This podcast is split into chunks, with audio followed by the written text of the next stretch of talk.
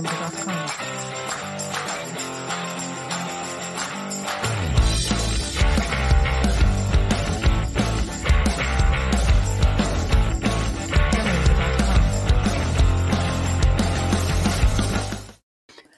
onda? ¿Cómo están? Bienvenidos un día más a Freak Predictions.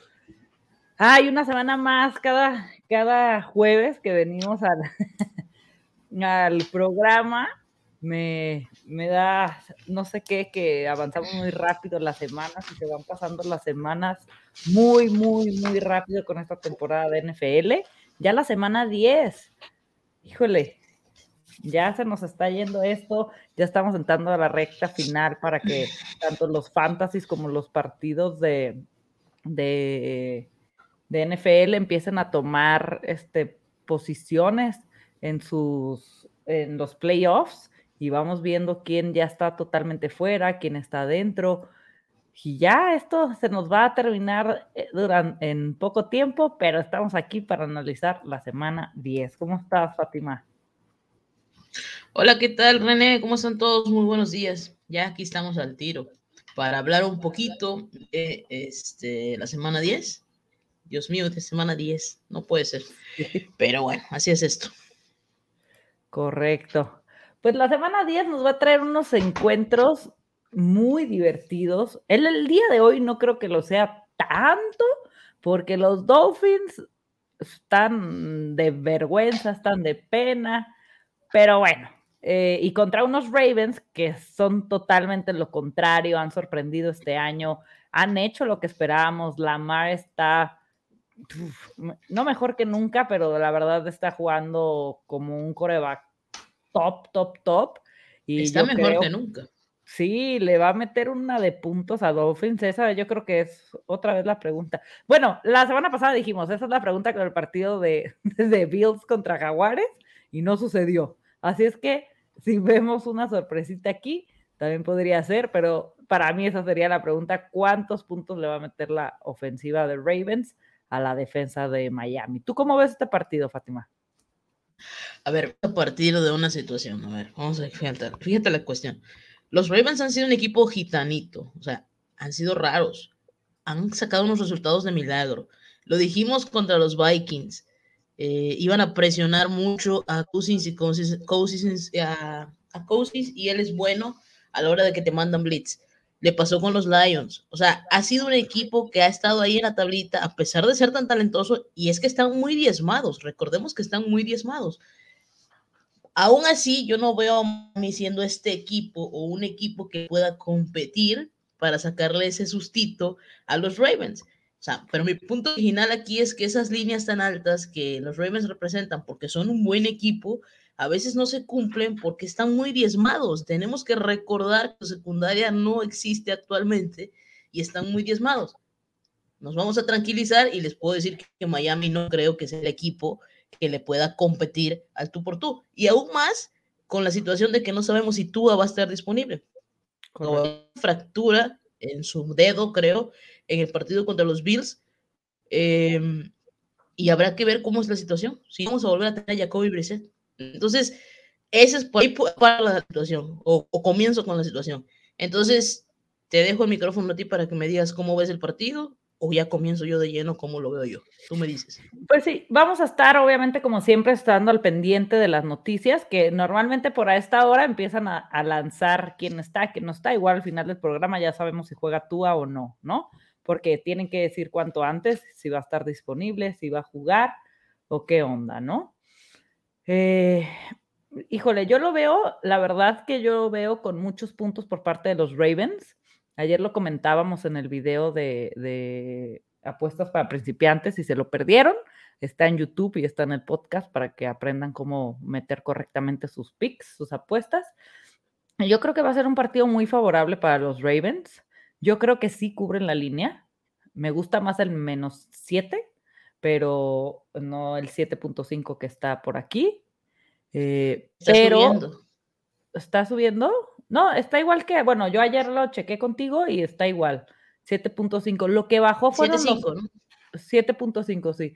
El over y el under estaba ayer en 48, ¿no? El over y under sí. Estaba en 47, 46.5, perdón. Está en 46.5, sí. Así abrió. Igual. Entonces, a mí se me hace un, partido muy, muy favorable para los Ravens, para que Lamar corra. Me gustó mucho la línea de que las yardas de Lamar están como en 60, 62, cuando sabemos que él hace, puede sin problemas hacer más de, de 100 yardas. Me gusta mucho, mucho, mucho, mucho las proposiciones para el juego de, no, de, de Baltimore. Si no juega Tua, no veo a, Dolphins haciendo muchos puntos. Entonces siento que va a ser un juego totalmente para Ravens. Por acá está el buen Gachupín. Dice, buenos días. Ojos, ojo a Bateman esta semana. A mí me gusta mucho el, touchdown de Bateman. Lo tenemos como fun Sí, ya lo estudié. Eh, y más que nada también contestando aquí a él y al abuelo. Eh, sí lo estudié, eh, el partido, abuelito, por si nos está escuchando. Y créeme que sí, este, estoy contigo con Bateman y sí va a haber varios receptores hoy que se van a llevar su buen este premio touchdown por parte de los Ravens. Correcto. Bueno, ¿y tú cómo ves el, partido? Bueno, mira, vamos a ir a, entrar en el análisis de. Yo veo un partido fácil y de trámite para los Ravens. Veo un partido que si se lo toman en serio, voy a volver a lo mismo. Creo que esto es una frase que voy a tener en absolutamente todas las semanas. Si se lo toman en serio, pueden fácilmente este, cubrir la línea y apalear a los Miami Dolphins. No hay defensa, o sea, no, no existe jugadores en la línea que puedan cubrir eh, la situación. A ver, Lamar Jackson es un coreback que te genera dos dudas, porque este año está pasando y está pasando muy bien. Entonces ya se acaba esa cuestión de, pues gáname por aire, ¿no? De retarlo a, ganar, a que te gane por aire y llenarle la caja. No, ahora tú lo que vas a tratar de hacer es presionarlo con lo mínimo, pero presionarlo para a su vez tener cubierto todas sus armas, pero también tenerlo en cuenta de qué va a hacer, o sea, espiarlo para saber si va a correr o va a pasar. O sea, es mucho rollo lo que te genera eh, cubrir a un quarterback como Lamar Jackson, que este año ya se está, acuérdense que yo no soy muy fan de él, pero este año realmente se está se, este, puliendo muchísimo más con esta situación de que está pasando. Entonces, no tiene esas armas los Dolphins que te digan, no tienen esos backers tú digas van a presionarlo y le van a generar eso. Y por ende, Lamar Jackson va a tener ese tiempo para poder conectar con sus armas.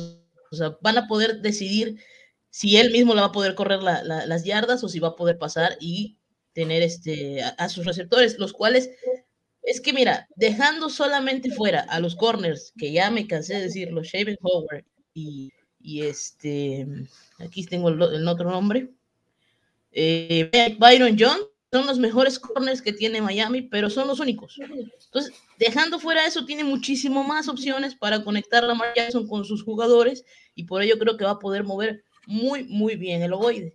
Por el otro lado, cuando Miami esté en ofensiva, a ver, si Miami va a tener en ofensiva a Jacoby Brissett, Jacoby Brissett no es movible, no es un coreback movible. Y recuerden que la semana pasada les dije que los Ravens son los reyes del blitz, de mandar carga porque no hay secundaria. Entonces va a ser papilla a, a Jacoby Brissett, ¿no? Que no es un coreback movible. En caso de que sí tengamos a Tua, bueno, Tua es más joven, Tua sí va a poder, Tua va a tratar de tratar de quitarse esa presión y poder conectar. ¿Pero con quién va a conectar? No tienen casi receptores. Miami no tiene, o sea, fuera de su ala cerrada de Siki, que lo está haciendo muy bien y tiene buena conexión tanto con Brissett como con, como con Tua, y de también de quién, de Jalen Waddle. De ellos, nada. Entonces ahí tienes a Marlon Humphrey para que pueda cubrir a uno de ellos dos, incluso los safeties eh, o a Patrick Quinn para que puedan cubrir a Gesicki. No hay armas, no veo cómo es la cuestión. Pueden correr el oide, pero ¿con quién corres? Dime, el corredor de, los Dolphins. No, no, no veo no, no, digo, en el papel, en el aspecto de que, que puede hacerlo. Entonces, no veo cómo, si se toma muy en serio el partido los Ravens, recuerden, ah, también está el dato de que Harbaugh es excelente head coach ante Miami, nunca ha perdido con ellos en sus ocho o nueve partidos que lleva, solamente una ocasión perdió, hace muchos años ya. Este, y no dejen, no dejan de sorprender lo bien que lo están haciendo los Ravens, a pesar de ser un equipo tan diezmado. Nos comentaban en Twitter eh, la semana pasada un, fanático ahí de, los Ravens cuando iban perdiendo, eh, por paliza contra los Vikings. Este, y no creyó, como que no creyó en su equipo. ya van dos ocasiones que nos están demostrando que ahora tienen la capacidad o la resiliencia de todavía ir perdiendo por mucha cantidad de puntos y volver en el partido si es que le abres la puerta. Entonces, es un equipo muy completo los Ravens y tienen que ganar porque es una división muy loca. Yo no te voy a decir que es una división competitiva, muy loca, donde hasta Pittsburgh puede ganar la división. Así de loca Así de loca, no te voy a decir competitiva, loca. Entonces, hay que ganar partidos, necesita ganar partidos y yo creo que esto es un partido en el papel de trámite para ellos. Pues sí. Pues sí. ¿Y qué, qué, qué línea te gusta para, esta, para este partido? Mira, yo, este, yo voy Ravens, yo creo que ganan los Ravens.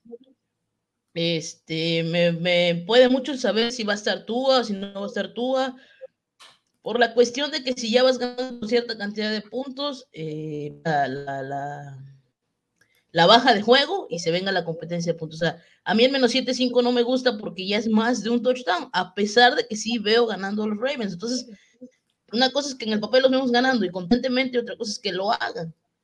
Así que, este, pues ni modo, ya no la agarré en 7, vamos a decirlo, pero pues me voy a tener que arriesgar y la voy a tener que agarrar en 7-5 porque no me gusta más 7-5 Miami. O sea, me da un poco más de miedo la de Ravens, pero porque por si Ravens no quiere o le baja el rendimiento a su trabajo.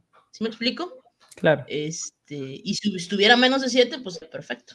Para mí, menos 7-5 y las altas del partido, porque sí veo a Ravens poniendo bastantes puntos y si es que Miami va a tratar de hacer algo o de competir un poco, va a hacer puntos. Así que Boy Ravens cubriendo y altas. Perfecto. Pues entonces vámonos al final del, live. Nos vamos con los picks que tenemos para, para este juego, para la noche. Pero vamos a meter en materia y, y nos vamos a ir con los partidos. Empezamos con los de las 12, como siempre, y van los Bills contra los Jets. Quiero saber tu análisis de este juego después de lo que vimos la semana pasada de los Bills y cómo se ha estado comportando la defensa de los Jets. La semana pasada y la semana antepasada de los Bills, de los Bills. No, pues platícame, ver, ¿cómo ves esto? Fíjate que a mí cada vez me gustan más los Jets y no sé si es una tontería decirlo, Este, vuelve Corey Davis, vuelve, creo que va a ser White el, el coreback, si, si, hasta el momento. Sí, va a ser White. Me gusta, me, ha gustado mucho más la, la, actuación de los corebacks suplentes que la de Zach Wilson, porque han hecho explotar, no explotar, pero les han dado ese juego que necesitábamos a los receptores y me ha gustado, me ha gustado con la garra que han jugado los Jets y su defensa menos con los Patriotas que nos dejaron abajo los Jets, se han visto bien. No es una defensa papita. Obviamente no, no son los Rams, pero ojo, ahí, ¿no? Cada vez me gustan más estos Jets. Obviamente no los veo contendientes de para nada, pero ya no los veo como el equipo que fácil puedan aplastar, si le está poniendo las cosas difíciles. Y está la línea en más 12, para los Jets y se me hace una línea, sobre todo por lo que estamos, hemos visto estos días, tal y como lo dices, estas últimas semanas, esas actuaciones de los Bills y la de los Jets, esta línea se me hace muy alta para los Bills, muy alta. y el over está en 47 y este más 12 me gusta muchísimo para subir a los Jets. Ok, ok. Bueno, mira, yo te voy a decir que aprendamos, y se lo he dicho varias veces, que no vamos a sobrereaccionar a las situaciones sucedidas anteriormente. O sea, eh, sí, perdieron los Bills, eh, fue drástico la situación porque nadie los veía perdiendo, incluso nadie los veía anotando lo que no, lo mismo de puntos que hicieron, porque no, no hubo nada, no hubo existencia, y ya van dos semanas que, está pasando esto con los Bills. ¿Y por qué está pasando? Bueno, una de las cosas que están haciendo bien las defensivas, o lo que hizo bien Miami, y lo que hizo bien, bueno, Miami nada más tres cuartos, y lo que hizo bien Jaguares, es que están este, obligando a Bills a que tengan que correr el ovoide. Están presionando mucho, o están presionando con pocas personas, con pocos en línea, a, a Josh Allen y le están cubriendo todas las armas disponibles y lo están obligando a, pues no poder pasar, por así decirlo. Entonces, están haciendo bien esa cuestión, pero aquí lo raro es que la línea defensiva de los Bills es buena, es buena. Lo están haciendo en teoría, hay uno que otro jugador que está entonces fallando para que se estén dando estas eh, situaciones. Por parte de los Jets, recordemos que en el partido contra los Colts en el Thursday Night Football perdieron a su, safety, a su safety Marcus May, uno de los mejores que tienen en defensa, y lo perdieron por toda la temporada. Entonces, esa es una baja importante. Sí, va a regresar Mike White y lo poquititito que se vio de Mike White en contra Colts, pues se veía un partido en teoría que iba a ser un poco competitivo o que iba a ser un tú por tú. La situación que al final terminó siendo una paliza nada más de, de parte de Indianapolis. Así que es una buena noticia que Marcus White esté. Entonces, los Jets le aprenden bien la situación, tanto a Jaguars como a Miami, de hacer ese tipo de, de cara sobre, sobre Allen, lo van a poder lograr. Lo que pasa es que no tienen, es, no tienen los nombres o los, los las, el plantel para poder hacerlo. O sea, no, Jaguars es un equipo, pues ya sabes, malito, pero sí tiene una buena defensa en teoría, tiene buenos nombres. Mira, Joe Salen, el otro Joe Salen, que hizo pedazos a Joe Salen, valga la redundancia.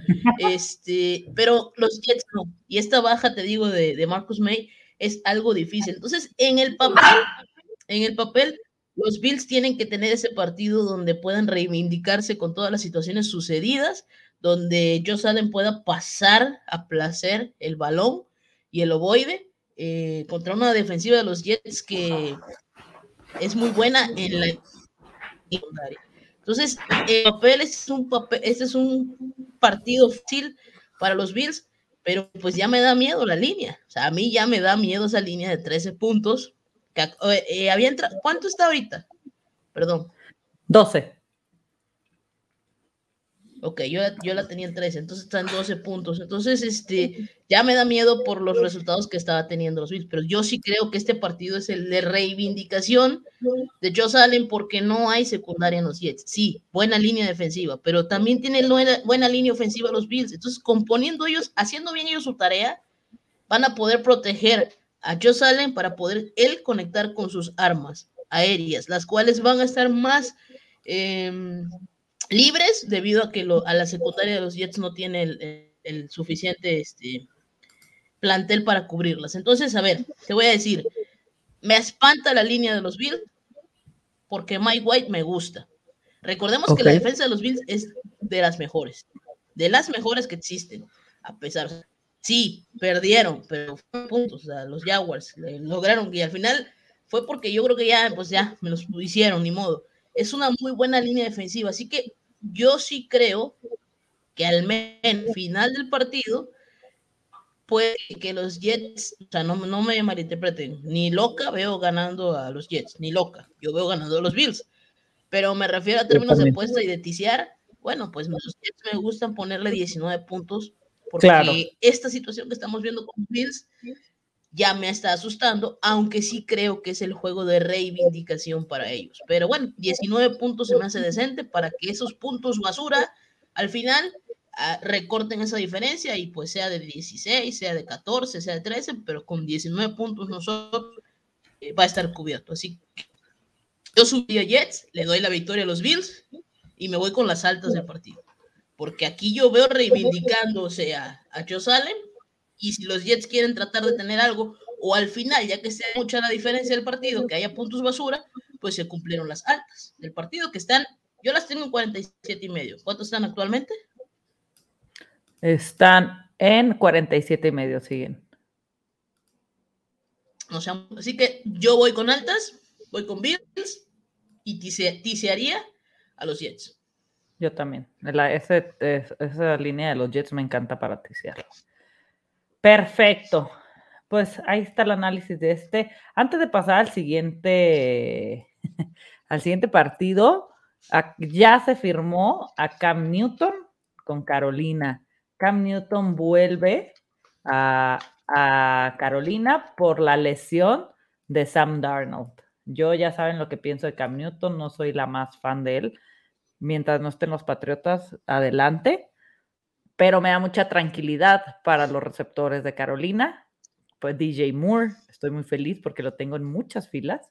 Sé que corre mucho este Cam, pero pues tiene vida mi, mi, mi DJ Moore en, los, en el fantasy. Pero bueno, les quería dar esta noticia. Qué poca este confianza, qué poca confianza de parte, que perdón, discúlpame, qué poca confianza de parte de Carolina de no darle ese empujoncito anímico a PJ Walker que pues la verdad, ya vamos a hablar del partido en ese momento, en su momento, pero es la mejor noticia que pudo tener Panteras actualmente que se le lesionara Sam Darnold. Y mira, o sea, era para que le dieran ese respaldo al menos una semanita más a PJ Walker, pero bueno, vamos a. Es a mí no me Sam gusta Darnold va a estar fuera. No, Sam Darnold lo metieron ahí ya. Eh, Sam Darnold se va a perder de tres a cuatro semanas. Pero, PJ creo que va a tener una buena actuación, creo que lo va a poder hacer bien. Y bueno, ya, ya, ya, ya de entrada creo que el mensaje anímico también de que te van a poner ahí un, bueno, a mí no me gusta, a mí no me gusta Newton, no me gusta esta incorporación para Carolina, verdad. Pero, ¿sabes qué? Ellos ya están en el punto de que tienen que salir a ganar. Si no sales a ganar, estás todavía a tiempo de meterte al wildcard, a los playoffs, y tienes que hacerlo.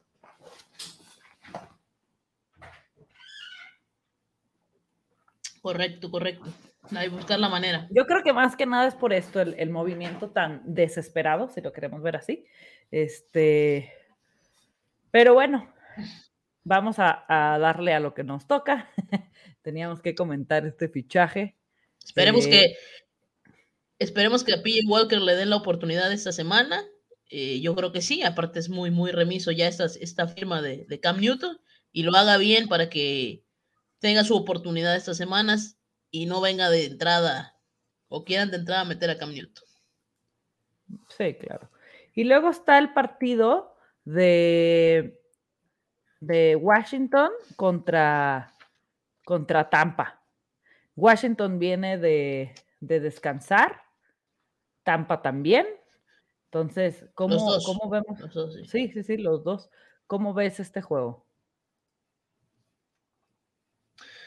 De esos que le puedes prestar el palito de, de, la piñata a Tom Brady para empezar a romperla con todo. Así lo veo. no, la verdad veo un partido muy, muy, muy fácil. A ver, veo un partido fácil porque es un partido, recuerden que descansaron los dos equipos, pero los Pocaneros perdieron contra los Saints. La imagen, última imagen que tenemos de nuestro megadios Tom Brady es el no haber podido en ese último drive darle la vuelta al partido y ser interceptado por los Saints. Cosas que, cosas que a él, no le gustan y lo que él quiere es reivindicarse como solamente él sabe y va a tener un partido accesible para hacerlo porque es la peor secundaria de toda la NFL, que son el Washington Football Team, que sí, vienen de su semana de pero pues yo no creo que hayan solucionado en esta semana de descanso todos esos problemas tan grandes que tiene. Y para, pues, para complementar, la defensa de los Bucaneros está regresando. Esas lesiones que tenían en la secundaria están volviendo. Entonces, jugadores como, aquí te tengo los nombres, que sí están medios. Acá, Sean Murphy, Sean, Sean Bonfi, Bonty Murphy, perdón, eh, Anthony Winfield, jugadores claves de la secundaria que regresan y ahora sí esa secundaria o el argumento que teníamos cada semana de que sí, que los Bucks van a competir, pero en la defensa les van a hacer puntos, bueno, pues se acabó. Ahora sí se viene ese equipo que tuvimos en el Super Bowl pasado, ese super equipo eh, completo, defensivamente, porque ahora en la ofensiva hay bajas. Es, claro. Es Antonio Brown, Rob Gronkowski, Chris Woodwin, son tres armas de las que no va a poder disponer Tom Brady, pero ya sabemos que Tom Brady, lo que le pongas, lo que le pongas, él te va a tratar de hacer toda la situación y va a ser un partido muchísimo más que accesible para él. Hay que tener en cuenta las apuestas esta semana a este Evans. eh, Evans, ay Dios mío, ando mal con los nombres hoy. Hay que tener en cuenta a Mike Evans esta semana porque es como que el único receptor que hay, así que es el que se va a llevar el premio mayor seguramente en varios, en varios este, touchdowns. Así que yo veo una paliza por parte de los Bucaneros porque no veo, no veo cómo Washington le puede competir en su ofensiva a la defensa de los Bucaneros y sí, muy, muy, muy factible, ya les dije, la peor defensa este, por ahí que hicieron los, el Washington Football Team ante Tom Brady, que viene enojado porque perdió antes de su semana de descanso. Entonces, paliza total por parte de los Bucaneros, los veo ganando, la línea está en menos 9.5, ¿en cuántos? Ya tenían 9.5. Está en, en 9.5 y el over en 51.5. Sí, se mantiene. Entonces, yo, voy con Bucaneros, yo voy que cubren y yo voy con altas. Cubren, N5, pero la cubren. ¿Y te gustaría bajar a los Bucaneros? Sí, lógico. Pues si me estoy arriesgando a un 9-5 directo, claro. lógicamente un teaser te super mega bajo a los, a los Bucaneros. Sí, claro. Sí, yo también estoy este, totalmente de acuerdo contigo. No veo a Brady perdiendo este partido. Realmente no veo a Brady perdiendo partidos, ¿no? Y sabemos lo que pasa cuando pierde uno, vuelve como un monstruo y a comerse y a cambiar sus errores. La baja de Chris, Chris Godwin es ya, este, no va a jugar, es real. Pues no sabemos todavía, pero está más que o sea, está la situación de que sí está dado de baja. El que sí está confirmadísimo es Antonio Brown. Sí, de Antonio sí está muy lesionado. Sí, pero lo de, Woodwin está todavía en veremos junto con Gronkowski, pero está todavía en veremos, pero pues sí es probable que no vayan a jugar, pero de todas maneras armas ofensivas a pesar de ello sí las va a haber. Está Leonard Fournette también de running back que van a correr el ovoide, pero el protagonismo se lo va a llevar, ya sabemos absolutamente siempre de eso. Es sí, lo que comentaste es muy cierto. Luego nunca hay que, andar apostando en contra. Y este es un equipo que muchas semanas estuvo muy diezmado en su defensa y con Brady, con su ofensiva, lo podían eh, eclipsar, o sea, podían eclipsar todo y ganar los partidos. Entonces, ahora lo complementas con que su defensa ahora sí ya está también lo más sana o en teoría posible, lo más sana va a estar viniendo, está, va a estar, perdón, va a estar va, a ser aún mejor. Claro. Sí, totalmente de acuerdo. Pues nos, nos vamos al, al, siguiente partido que es Dallas contra Atlanta. ¿Qué opinas de este juego? Muy alta, ¿no? Otra línea muy alta de, de partido es menos 9 la diferencia que se está dando aquí. Bueno, al menos yo la tengo menos 9, no sé actualmente cómo esté, y un over-under de 54 puntos. A ver, no, no sobre reaccionemos a lo sucedido la semana anterior. Perdió Dallas, perdió feo.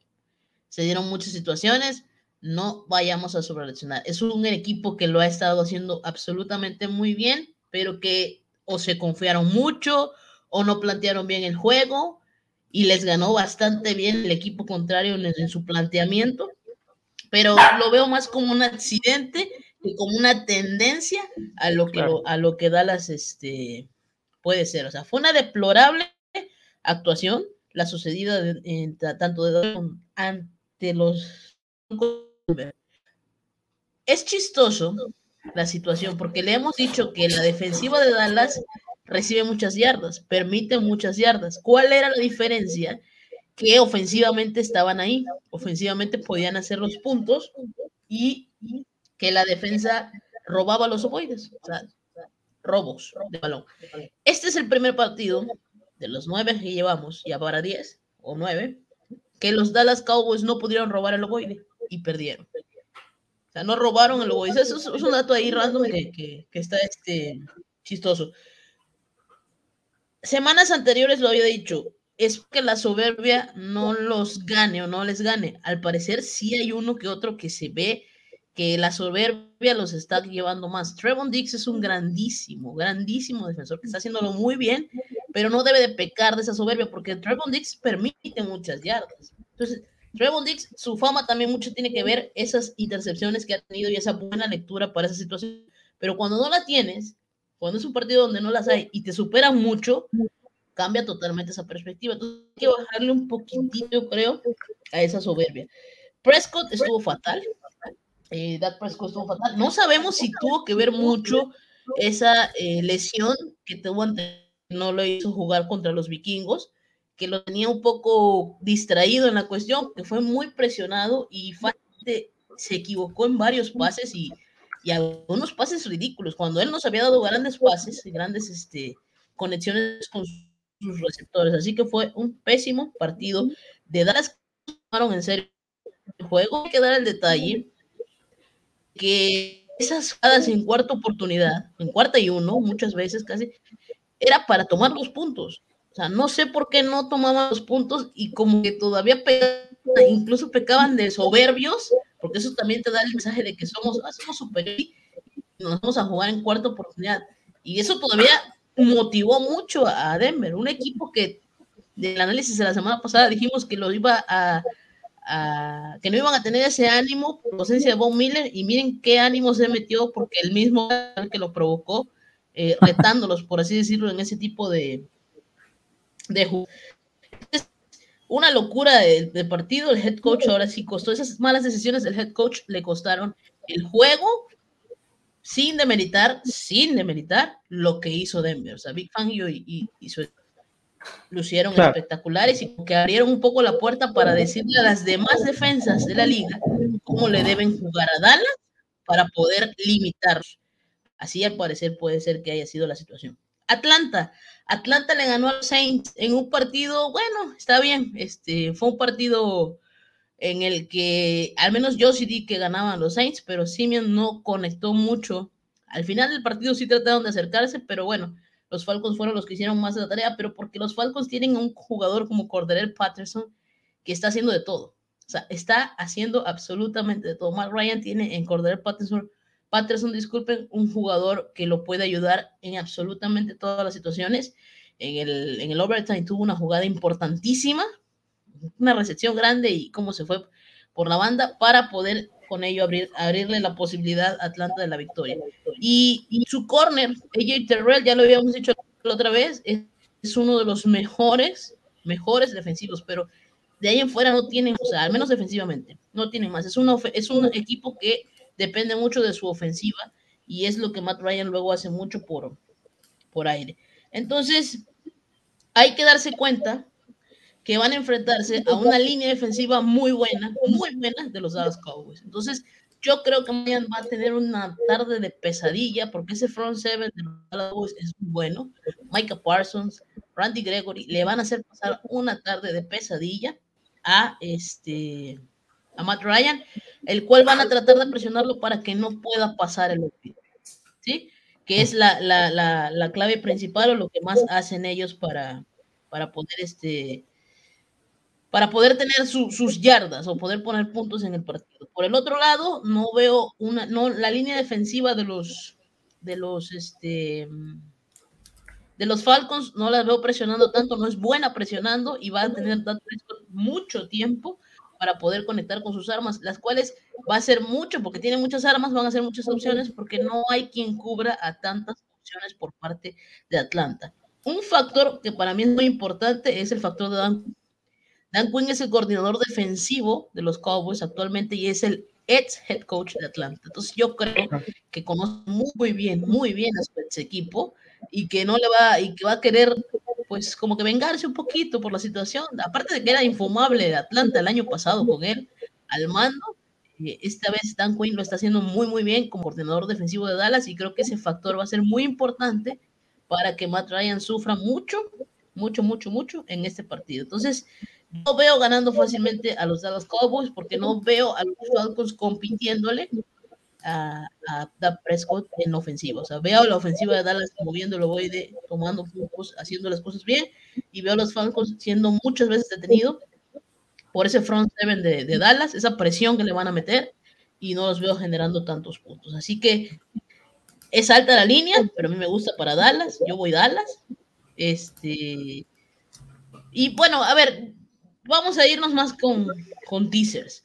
Yo te bajo a Dallas, o sea, yo no veo a Dallas perdiendo, te bajo a Dallas totalmente de menos 9 a menos 3 puntos, este, y te voy con las altas del partido. Si me vas a obligar, si me vas a decir, a ver, dame una apuesta, pues no muy segura, pero me iría con el más 9 de, de los Falcons, porque esos puntos basura al final, no sé cómo sería la situación, porque Falcons al fin y al cabo es un, es un equipo que te trata de poner puntos, porque de eso vive, trata de poner puntos, no, de partidos defensivos, por así decirlo. Así que, para lo seguro, te bajo a Dallas en un teaser, voy a Dallas a que gane y voy a el partido. Que va. Sí, yo también no, no creo que la actuación que vimos el la semana pasada de Dak Prescott y compañía de los receptores se vuelva a repetir pronto. Fue un, una causalidad o fue, ay, yo no estamos acostumbrados a ver. Una llamada de este atención, puedo decir. Claro, o sea, eh, ellos no vuelven a cometer esos errores ni por asomo. Eh, y yo tampoco los veo perdiendo, pero para nada, ¿no? Y, y también, y justo lo que, lo que comentas del head coach, no hay arma más letal que un coach te conozca los trapos sucios, ¿no? Y que sepa dónde atacarte, cuáles son tus debilidades. Y más que es el coordinador defensivo. Claro. Entonces sí, yo en este caso sí estoy totalmente de acuerdo contigo y opino lo mismo. O sea, no, no le veo nada del otro mundo. Y por parte de este partido, creo que, híjole, los Saints tienen en duda a Camara, que me preocupa bastante. Esperemos que juegue, esperemos que esté bien, porque es un arma tremenda de, los Saints. Y a los Titans, mis respetos, creo que ya lo platicamos. ¿Sabes el por qué? ¿Es el motivo? Es una lesión. ¿En dónde? ¿No sabes? No, no. Según yo era de rodilla, pero ahorita te lo confirmo. Según Esperemos que sí, que pueda ser fundamental para el análisis. Claro. Ahorita te lo investigo. Este, eh, pero en lo que vamos dándole al, al, análisis, la verdad, yo creo que viene, sí, ya, ya, me, ya me confirmaron por acá que sí es de rodilla. Este, entonces hay que ver qué onda, porque al ser corredor y hay que cuidar bastante esas lesiones. Lo único que yo espero es que no lo arriesguen. Si Camara está mal y lo tienen que guardar un partido, que lo guarden para que salga bien, porque luego pasa que los arriesgan y se lesionan más fuerte o se lesionan más y se pierden la temporada o varios partidos. Por parte de, Titans, híjole, a mí me encantan los Titans esta temporada. Ya vimos todo. Eh, la pregunta era cómo iban a actuar sin Henry y ya lo vimos, ¿no? La verdad es una locura lo que hicieron estos Titans. Me gusta mucho su ofensiva, me gusta mucho su defensa. Y yo creo que si no, es que hay dos factores. Si juega Camara, veo un partido un poco más cerrado, pero veo muy superior a Titans. Si no juega Camara, ojo, veo a Titans metiendo muchos puntos. O sea, no veo cómo pueda pegar tanto esta ofensiva de Saints, ¿no? Entonces son, son de Saints, son dos panoramas, uno con cámara, otro sin cámara, pero en ambos veo ganando a los Titans. Ok. Sí, sí, la Camara es un elemento muy clave para ese partido, um, porque sería una ayuda muy, muy grande que tuviera ahí Semian, Semian, Semian, este, para este partido. A ver, vamos a comenzar por partes. Los titanes han sabido aprovechar todas las debilidades de los rivales. Qué buen equipo están tratando, o sea, están siendo en el transcurso de, de las semanas y te puedo decir que actualmente pues ya dependen de la defensiva con esta baja de Derek Henry, este equipo depende de la defensiva y lo están haciendo perfectamente. Ese front seven de los Titanes puso loco, loco a Matthew Stafford en el partido contra los Rams. Jeffrey Simmons, Land, Bob Dupree, que ya está empezando a, a existir el Bob Dupree, que está empezando a, sonar cada vez mejor. eh, y más fuerte. Entonces, están haciéndolo perfectamente los Titanes de, Tennessee. Y pues se han ganado equipos muy contendientes. Ya le ganaron a los Chiefs. Bueno, los Chiefs, ya vamos a decir. Ya le ganaron a los Rams sabido hacer la situación los, los Titans y sí, sin duda, tienen muy merecido ese número uno que tienen actualmente en la AFC, que son el sembrado número uno de toda la AFC. Y cambia totalmente la situación con la ausencia de Mara, porque la línea ofensiva de los Saints es buena. Yo sé que esta línea defensiva, este front seven de los Titans que les dije es bueno, pero la línea ofensiva de los Saints es buena y tratarían de darle ese tiempo a Simian para que pudiese conectar. Y una de las armas que podría haberle hecho mucho, si es que va a estar, es Camara en play actions, en esas jugadas de pases cortos que te puedan generar muchas yardas, porque ya pasando de ese front seven tan importante que tienen los titanes, por atrás no son tan buenos porque también están un poco lesionados, están un poco diezmados. Entonces, esa era una de las claves, esa era una de las claves y, vamos a ver poder porque a Mark Ingram no veo siendo ese jugador o esa válvula de escape que te pudiese ayudar como Camara sí lo podría ser. Así que hay que estar muy importante en esa situación. Hay que tener en cuenta que los Santos son el equipo defensivo número uno en ataque terrestre. El número uno. Ya los Colts, bueno, recordemos que los Titans, pues ya desgraciadamente esta ausencia de Henry van a basar mucho en la guerra esto. Les he dicho que el reto va a ser que Tannehill lo haga por aire. Bueno, pues otra vez va a ser así. La defensa de los Saints es muy buena, te permiten solamente 73 yardas por juego terrestre, la defensa terrestre. Entonces, otra vez van a retar a Tannehill. Aquí la cuestión es qué tan bien está esa secundaria de los Saints, que sí la hace bien, pero es que es un equipo luego muy gitano, que a veces sí, que a veces no, sí lo hacen bien para cubrir todas las armas disponibles que va a tener Ryan Tannehill. Así que nuevamente va a ser por parte del coreback de, de, Titanes el que esté la situación del partido. Y la verdad me dejaste muy, muy, muy este, tocada con esto de cámara porque cambia absolutamente todo pronóstico. Así que sí, tengo ganando Titanes en cualquier, así como dijiste tú al principio, en cualquier escenario, pero sin cámara no cubren. Con K sí creo que pudieran cubrir. Así que la línea está en los tres. ¿Cuánto está actualmente? Yo la tengo en menos tres. En menos tres, si no, no se ha movido. Ok, se mantiene menos tres. Yo, al ser menos tres, es una línea corta y quiere decir que el money line no paga tan mal. Entonces, ¿cuánto está el money line de Titanes?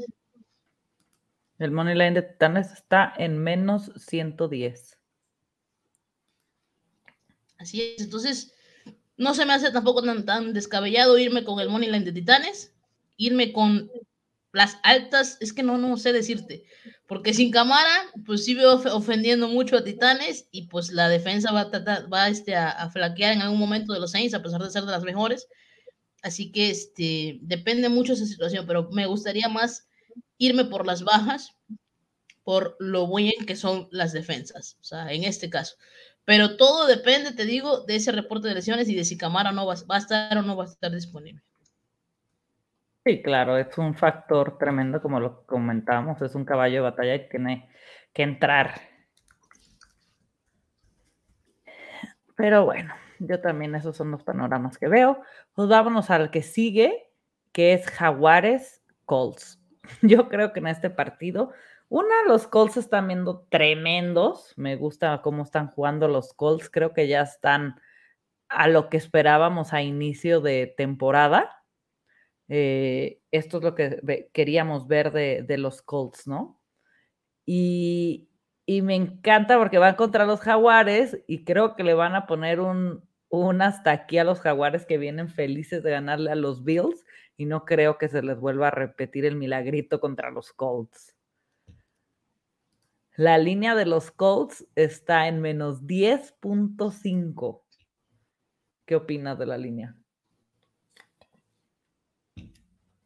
Opino lo que bien dijiste de, de que la felicidad no les va a durar mucho los Jaguars. Este, mira, ante la ausencia de Eric Henry, quien va a sustituirlo en lo que viene siendo el líder de yardas por tierra en la temporada, sin duda alguna, es Jonathan Taylor, teniendo salud, lógicamente. Está teniendo una grandísima, grandísima temporada Jonathan Taylor, quien comenzó el estado y sus primeros partidos fueron muy espectaculares, ni, ni en anotaciones, ni nada por el estilo, pero ya es una obligación saber que Jonathan Taylor mínimo te va a anotar un touchdown y te va a correr suficiente cantidad de yardas, porque qué locura es lo que está haciendo, pero mucho tiene que ver esa gran línea ofensiva que está este, teniendo con Eric Fisher, con Braden Smith, con Quentin Nelson, que le abren muy bien los huecos a Jonathan Taylor. Entonces, Frank Reich, este partido tiene que correr, correr, correr y seguir corriendo para incluso darle ese descanso o esa pausa a Carson Wentz para que conecte con sus receptores y pueda hacer sus anotaciones de sus varias anotaciones de touchdown. Yo veo una paliza por parte de los Colts de Indianapolis porque recuerden que los Colts no tienen mañana. Porque esas dos derrotas contra los Titans los tiene siempre, los va a tener siempre contra la cuerda. Y si los, le sumas eso, que los Titans no dejan de ganar, pues ellos no tienen mañana. Ellos tienen que seguir tratando de hacer su tarea y sumar para ver si en algún momento los titanes van a tratar o van a, van a, caer y abrirle un poco ese, ese espacio. Recordemos que esa línea defensiva de Indianapolis es espectacular y es una de las mejores, los con de los mejores equipos en lo que es ataque terrestre, o sea, en permitir, en no permitir muchas yardas. Y, aparte tenemos que los Jaguars, aparte de que Lawrence está tocado, está un poco tocado Trevor Lawrence, no tienen otra vez a James Robinson. Entonces, ¿cómo hacer? A ver, ¿cómo? No veo cómo, ni ofensivamente ni defensivamente, veo cómo pueden este, tener ventaja en este partido. Entonces, a mí me gusta el partido para que ganen los Colts, para que cubran la línea, es una línea muy alta y lógicamente no me voy a ir con ella, pero sin duda alguna te bajo a, a los Colts de los 10 y medio a menos 4 y medio. Entonces, me gusta para eso y pues en bajas y altas, no te sé decir, o sea, la tendencia te dice que pueden ser bajas porque Colts es un equipo defensivo muy bueno, pero si los Jaguars no se presentan o no están bien defensivamente, Colts fácilmente va a poder meterle bastantes puntos, como sucedió contra los Jets, y se nos van a dar las altas. Claro, totalmente de acuerdo contigo, justo iba a decir eso, sí, así pensábamos con la de los Jets y ve la cantidad de puntos que metieron solos los Colts, ¿no? Pero No, y al final los Jets casi en puntos basura, casi cubren la línea. Sí, exacto. es que esos puntos basura están a la orden del día y son los más peligrosos en todo. Sí, claro. Pero bueno. Vamos con el siguiente partido, que son Steelers contra Detroit tus Steelers. Soy fan, fan, fan, fan de Najee Harris. Está lo máximo ese hombre. Tao Tao. El Tao Tao, sí, qué bárbaro. La verdad que qué energía, qué onda con su, o sea, wow, a mí me encanta Najee, el volumen que tiene, lo que hace con el equipo, se me hace de los mejores corredores. Pero tuvieron una, tú que, que le vas a Steelers, ¿qué tanto impacta la lesión de Claypool, eh, porque también ya perdieron a Juju. Entonces, ¿cómo impacta esto? Digo, tienen a Washington John, ¿cómo se llama? ¿El otro receptor? James Washington. James Washington. James Washington. James Washington, Deontay Johnson. Eh. Sí, este, ¿cómo impacta a lo de Claypool a tu ofensiva? Eh, Cuéntame. ¿De qué, de qué es la lesión de, de Claypool? No recuerdo bien, pero están diciendo que podría ser que terminara la, la, temporada. Que no creían, pero sí se va a perder varios juegos. Caramba. Sí. Tal vez sí juega al final. Bueno, mira, no me preocupa. No me preocupa porque Pittsburgh no anota puntos. O sea, no me preocupo por ese lado y me preocuparía si va a ser baja Najee Harris, que es la, columna vertebral de este equipo ofensivo, de lo que trata, lo que trata de hacer ofensivamente este equipo. La columna vertebral se llama Najee Harris, así de simple. Entonces, sí es dura la baja de Claypool, también la de Yuyu, que se sumaría a la se da, la situación de, de, Chase Claypool. Pero pues la verdad no, no me preocupa mucho porque Big Ben pasa poco mm, y, y es situaciones que luego los Steelers, este partido del Monday Night Football, qué bárbaro. Muy polémico, estuvo polémico en algunas situaciones ahí en el, en el juego. Esa, esa regla, la taunting, es, es una tontería, ese taunting, como no tienes idea.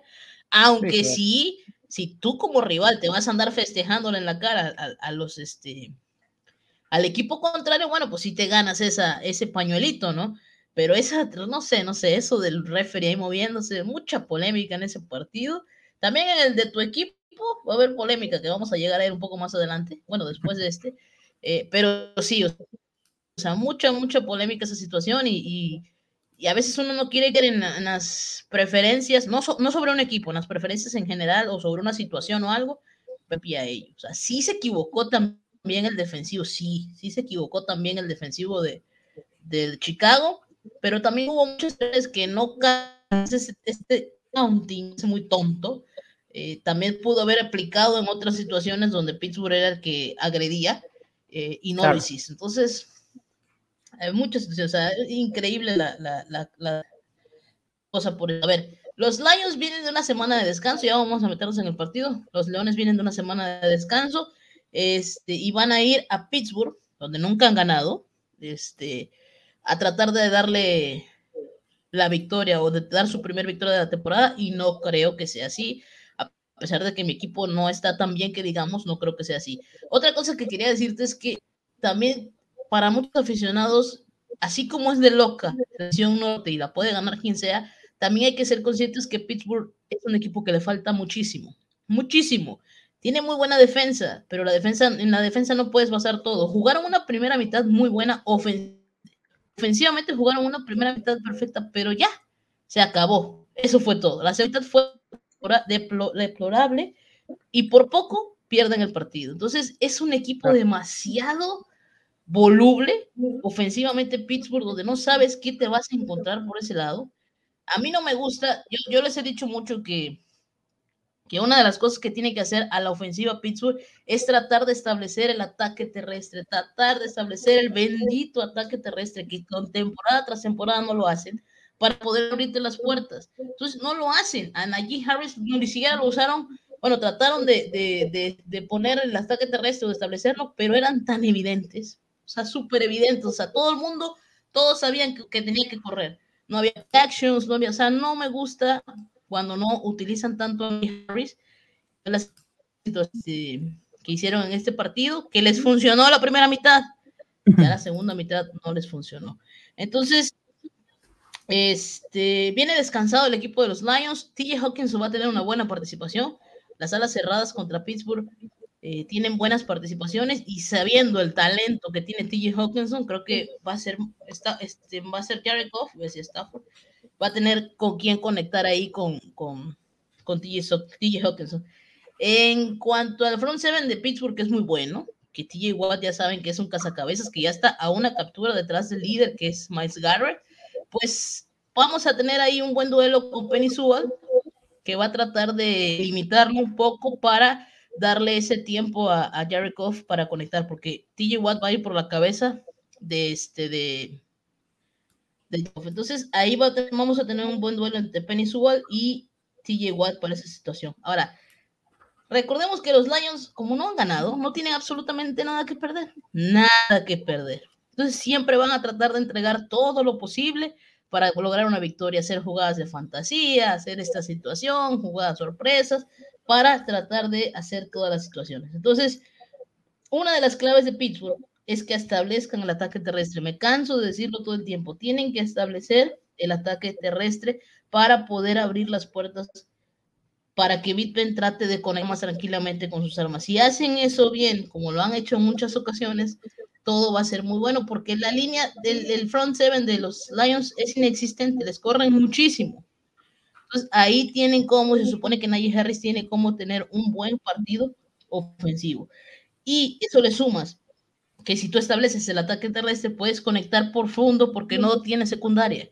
Los Lions no tienen secundaria, entonces Big Ben tendría cómo conectar con James Washington, con Deontay Johnson, incluso con este con el la cerrada Fremont, que se fue con dos touchdowns el partido pasado. Este, tiene con qué, pero establezcan el ataque terrestre, incluso con, con este, con, con el mismo Najee Harris, pero estableciendo el ataque terrestre. Entonces, este, me gusta el partido para que gane Pittsburgh, pero no me gusta la línea, porque Pittsburgh no cubre, porque no hace casi puntos.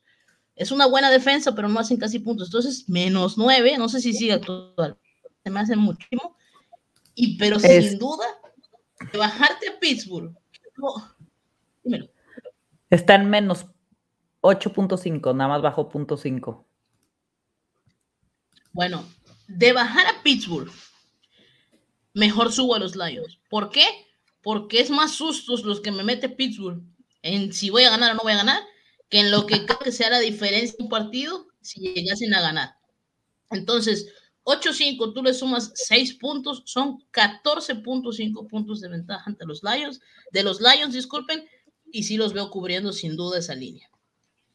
Sí, volvemos a lo mismo, los, los puntos basura, Detroit son, pero vamos, expertos en, en los puntos basura. Es que aquí ni puntos basura porque Pittsburgh casi no, no, no, pone puntos. Sí, contra los Chicago Bears pusieron, pero jugaron una primera mitad o sea, si me, si me juegan la primera mitad, que jugaran contra Chicago, contra los Lions, bueno, ahí sí cambia totalmente perspectiva, pero Pittsburgh es un equipo que no genera casi puntos porque no mueven su ofensivo. Entonces, si va a ser así de cerrado, pues, lógicamente me más 13 puntos de, de, los Lions.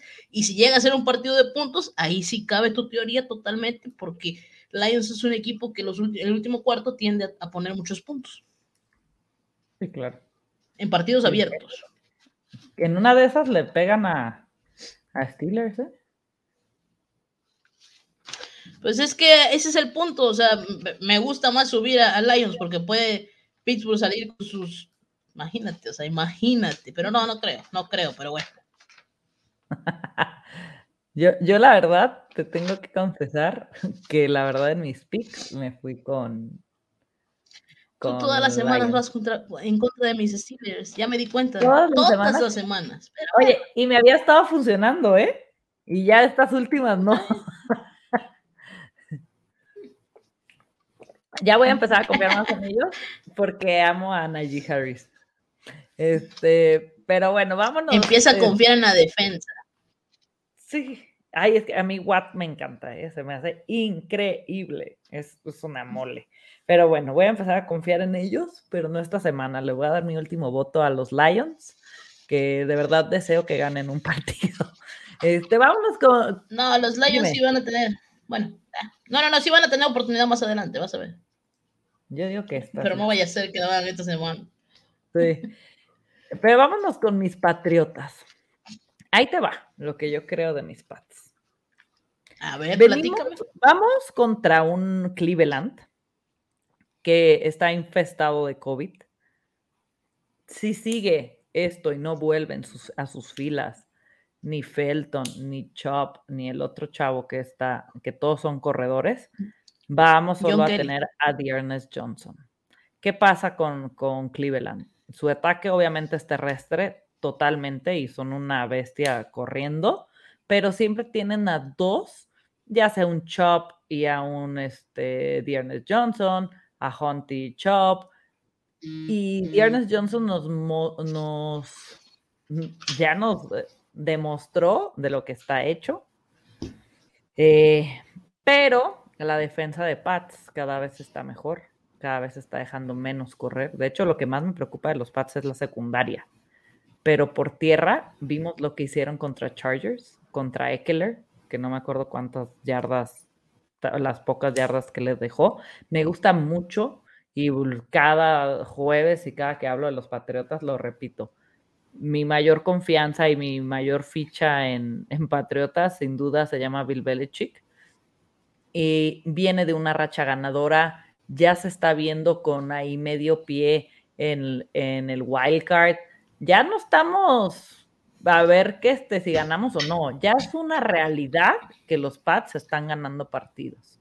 Y ya vamos a correr a esta época que es matar o morir, ¿no? y Belichick es un experto en esto. Me gusta lo que estoy viendo de Mac Jones, pero sobre todo me está gustando la defensa, que año tras año creo que ha sido de las fortalezas de mis Pats. Y me gusta, me gusta y creo que podemos frenar el ataque terrestre de Cleveland. Si la defensa de los Pats logra frenar el ataque terrestre, estamos del otro lado porque sabemos que un Judon puede presionar a Baker Mayfield si lo empiezas a obligar a pasar. Y tenemos ahí a Jackson con las intercepciones. Tenemos buen cuerpo que presionando a, a, Mayfield, que no es el mejor coreback, podemos generar esos errores por la ofensiva de Cleveland y podemos pegarles. Yo espero yo voy totalmente con mi equipo, gracias a Dios, cada semana con más, de verdad, con más esperanza y más seguridad con ellos. Y me gusta lo que están haciendo. No sé tú cómo lo veas. Eh, bueno, respóndeme. ¿Juega Mac Jones? ¿Debería jugar Mac Jones? Sí, según yo se va a jugar. ¿Debería jugar? Claro que debería, ¿por qué no? ¿Cómo que por qué? ¿Por qué no viste lo que hizo? Pues dice que con Pittsburgh ya A ver, vamos, a ver. Es una tontería. Lo que hizo Byron No, no, no. es una tontería lo que hizo porque es en la jugada y, le mete el pie y está de la fregada lo que hizo porque no es, no es, ¿cómo se dice? No es ético, pero para mí fue. Se lo jala. Sí, o sea, a mí que vaya a jugar un Rogers, que pueda jugar un Rogers que se pasó por el forro el, protocolo de COVID y que solo le hayan metido una multa tonta que él lo paga sin problemas y se le quieran echar a Mac Jones encima por algo del juego que no causó absolutamente nada y después el mismo jugador al que tumbó Mac Jones va y le pega una patada en la cabeza a Stevenson y le provoca una, una concussion, por el amor de Dios. Conmoción.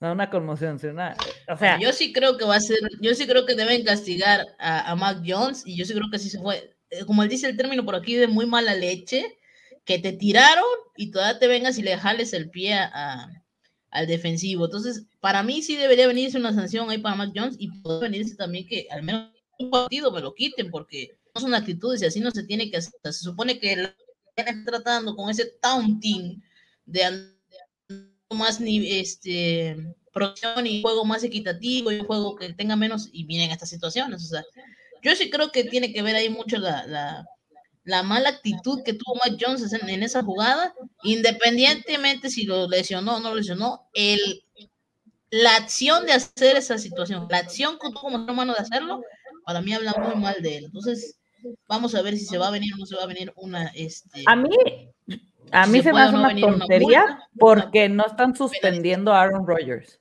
¿Por qué lo de Aaron Rodgers no es para suspender lo de Mac Jones? Sí. Pero es que no, no debes comparar porque una cosa es una jugada, esta mala leche que tiras, a algo que es una enfermedad, que te, no te vacunas. Es muy distinto el caso. No sé si me explico. Una cosa es una jugada no del terreno de juego. Pero estás poniendo en riesgo a todo tu equipo, porque tú no seguiste los protocolos de una persona que está vacunada. Entonces tú pudiste eh, contagiar a más gente porque no usaste cubrebocas y te pudiste fregar a todo tu equipo. Ve cómo está Cleveland ahorita con, con, toda esa epidemia de, de, COVID. El equipo y la NFL. Y él. Y él como persona de no haber dicho. Falló la NFL, exactamente. No, pero también falló él. La NFL. No, él dio a entender que estaba vacunado diciendo que es inmune. Eres Aaron Rodgers, no eres Pepito lo bolsearon. No puedes eh, jugar así. Y si tú ya sabes que no estás vacunado. Pero esto no hizo mal la NFL, no comprobar. Claro, aquí es un, aquí es un error de mucha gente. Pero de ahí a que si otro coreback, que no voy a decir Mac Jones, hace lo que hizo, dicen, ay, es parte de la jugada, bla, bla, no se lesionó. Porque para mí es más grave lo que hizo el jugador, que se me fue el nombre, al que eh, Mac Jones le jala el pie, que va y patea la cabeza de otro jugador sin razón y le provoca, sí, una lesión. Entonces, ¿por qué no estamos hablando de él y sí de Mac Jones? Porque es Mac Jones y es el coreback de los Patriotas. Fíjate que, fíjate que a mí no me gustan esas cosas. A mí, yo soy enemiga de ese tipo de cosas de que contra los Patriotas y con. No, no, no. O sea, al menos de mi parte, ¿eh? no es porque sean los Patriotas, a mí me viene valiendo gorro que sea Bill Belichick y no me importa. Simplemente es una situación, si te entiendes, que todas las situaciones no, no, no me interesan y no porque sean los Patriotas o porque sean coreback de los Patriotas, a mí se me hizo muy lenta la jugada y viendo la repetición se me hizo muy mala onda. Igual la NFL es la que va a decidir lo, que yo te quiero entender en el punto de comparación que dices de Aaron Rodgers es que cuando, cuando falla el NFL, pues no va a pasar nada, porque falla la institución. Cuando es una situación contraria donde ellos pueden imponer una, sanción, pues a lo mejor sí la van a hacer, que es lo que pasa con Mac Jones. Muy a pesar de las circunstancias y de que sea injusto y de que lo de Rodgers sea mucho. ¿Sí me explico? Mm, sí, pero no estoy de acuerdo que lo tengan que suspender. Porque hemos visto cosas peores y acciones sí, peores. Ya estamos a jueves y no hemos sabido nada. Sí, no creo que lo suspendan y no deberían de. Lo que a mí me da coraje con, con Mac Jones es eso, porque son los patriotas. Si fuera otro coreback, te aseguro que no hubieran hecho tanto ruido. Y hablo de las dos mismas acciones que pasaron en un partido y todos están volteando a ver a Mac Jones en vez del defensivo, que él sí provocó algo de muy mala leche y sí provocó una, una algo más, pero bueno. Quitándolo de Mac Jones. Bueno, vámonos al partido? Sí, sí, sí, vámonos al partido. A ver, este, vamos a ver, regresa a casa a Inglaterra, que tuvo ahí de partidos de casa, que lo hicieron muy bien, y este, tuvieron sus no jugaron bien ante Panteras, no jugó bien Mac Jones ante Panteras, incluso la intercepción de, estuve viendo esa jugada analizada, la intercepción de este de Stephon Gilmore, cómo era una jugada que era para John Smith, estoy bien con el nombre, era muy bien para un pase para John Smith y este, más se equivoca al irse con el otro receptor y lógicamente le leyó perfecto Gilmore la jugada. Entonces, no fue un buen partido de, de este de Mac Jones, pero pues es que del otro lado tuvieron al pésimo de Sam Darnold, que es una basura totalmente actualmente, este, y que dio tres pases de intercepción. Entonces, a pesar de tener un mal partido, supieron ganar el juego y lo ganaron pues contundentemente ante las Panteras de Carolina. Así que muy bien por parte de los Patriotas de Inglaterra. Y los Browns nos demostraron que Baker Mayfield post OBG pasa el baboide y lo pasa muy bien que puede mover muy bien el ovoide, que se quita esa presión, que ya no tienes a ese, receptor que a fuerza la va a querer, este, querer tener el ovoide y que te tienes que ver limitado ahí a tratar de hacer, y lo hizo muy bien. People Jones hizo una grandiosa actuación y por ahí se vio muy bien. Sí, es muy duro, baja, luchó. Eh, sumada de Felton, la de John Kelly, como dijo eh, René al principio, son puros corredores y la ofensiva del Cleveland se basa en correr ok, descubrimos esta faceta de Baker Mayfield el partido pasado contra los Bengals de pasar el ovoide, este, pero su defensiva o sus estadísticas siempre te dicen que correr es lo mejor. Si nada más va a tener un corredor, pues se ve muy limitada la cuestión porque va a ser mucha carga para él el tener este, esa situación. Recordemos que Nick Chubb está vacunado y él tendría que dar dos veces negativo en las pruebas el sábado para poder jugar. Así que sí hay esperanza si es que llegase a dar negativo dos pruebas el próximo fin de semana debido a que está vacunado. Entonces, esa es una de las claves muy importantes de este partido. Yo creo que depende mucho del reporte de lesiones por esa situación. Pero, pues si me vas a decir que te dé un pronóstico ahorita, para mí ganan los Patriotas porque lo han sabido hacer muy bien. Hay que tener en cuenta este partido, eso es otro detalle que hay que tener en cuenta, porque es un partido que puede ser muy, muy, muy importante a la hora del desempate al final de la temporada, porque están viéndose bien para playoffs los dos equipos y está en una división que si los Bills siguen cayendo, incluso la pueden reinar. Pero si no, ahí pueden estar compitiendo. Y los Browns están en una división muy loca, como ya lo hemos dicho, de la división norte, y este partido puede ser un clave para saber, en, en dado caso de algún empate, quién podría ser el que lleve la batuta. Así que hay que tener en cuenta todas esas situaciones. Me voy a esperar el reporte de lesiones. Si juega Nick sí, cambia totalmente todo, pero yo sí veo en este momento ganando los Pats por la mínima, 20, 23-20, por así decirlo, este, y con bajas, con bajas del partido. Va. Mira, por acá tenemos buenos días, saludos desde El Salvador. Esperemos que no se dé otra sorpresa de Jaguares. Yo tampoco espero ni creo. Y acá está el buen Edgar Gress. Marranada de Mike Jones, pero no habrá castigo. Castigo, juegue. Y mira que él es Dolphin. Hoy me, toca con él en la 50-50 esta semana. Este, pero sí. Vamos a ver qué pasa pues con lo de Mike Jones. Por Dios. Vamos a un partido que la verdad me, me llama mucho la atención y creo que es de los que más vamos a disfrutar sin duda esta semana. Es la de Vikingos contra los Chargers. Y a los Chargers las últimas semanas les ha costado la victoria y están como favoritos con un menos tres. Ya sabemos que los Vikings son expertos en, no expertos, porque la verdad que a mí su récord no, no me hace justicia para cómo han estado jugando y cómo han perdido esos partidos, ¿no? Eh, yo veo ganando a los Vikings este juego. Eh, y si no, me gusta mucho su línea porque están en más tres y me encantan para ponerlos más nueve. Me gusta cada vez más cómo está su... su eh, todo depende con los Vikings de cómo salga su defensa. De verdad, a mí esto me tiene muy consternada porque de repente salen súper prendidos y de repente no. Su ofensiva me gusta mucho, Cousins lo está haciendo muy bien, me gusta, este, pero también hay un factor o otro chisme de la de esto que es el factor Cook, ¿no?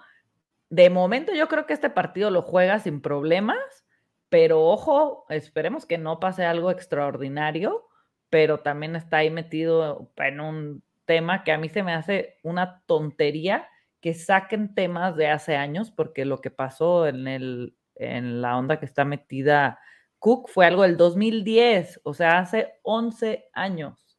Y que ahora salga a la luz se me hace como de qué está pasando y por qué ahora, obviamente no digo que si fue... Danos el contexto.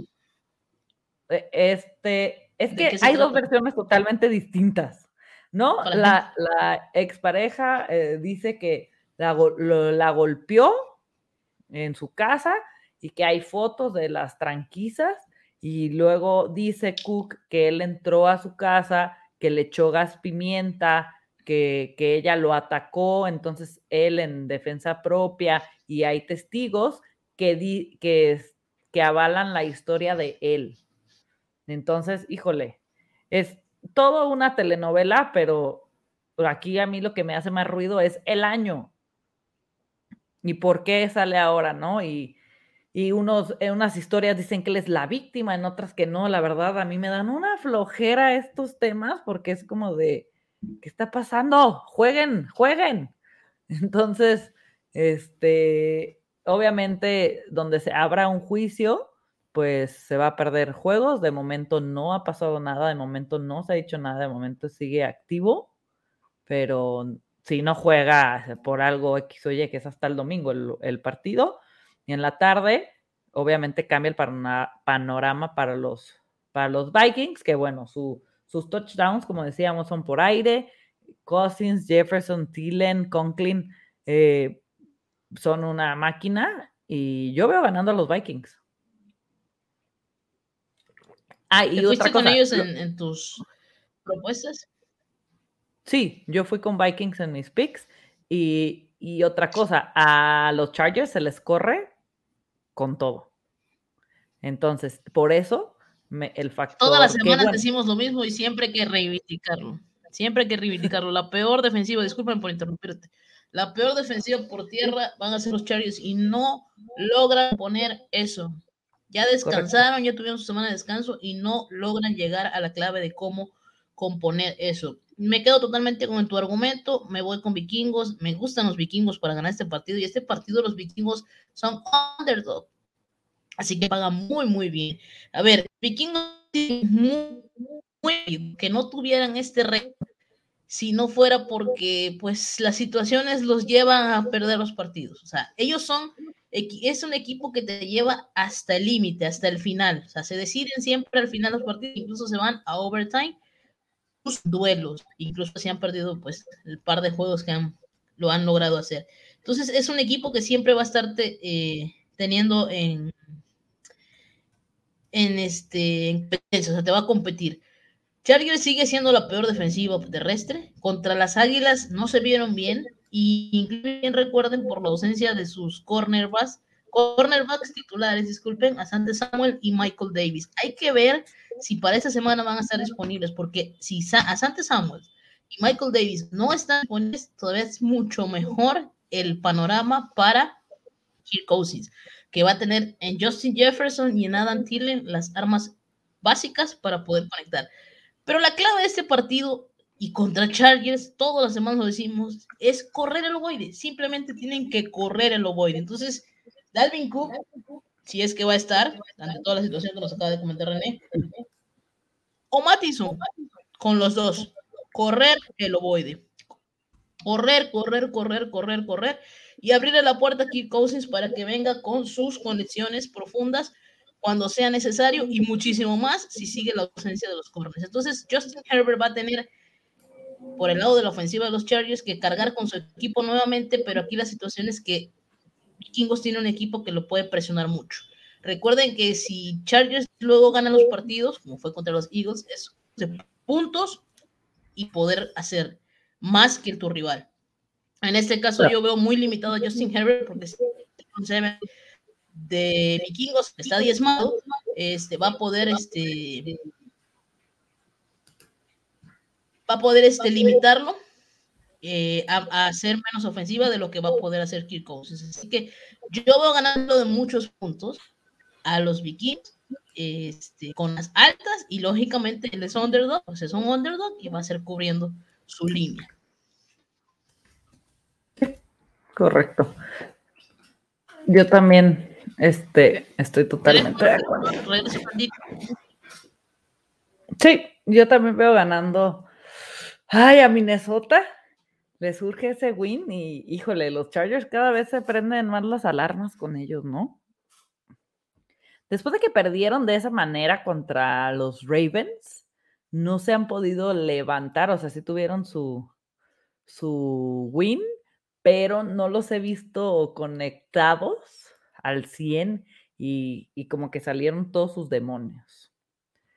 Y aparte la línea, como bien decíamos, está en más 3 para Minnesota, entonces tisearlo me encanta y también el over me gusta mucho, está en 53, para tisearlo me, me fascina.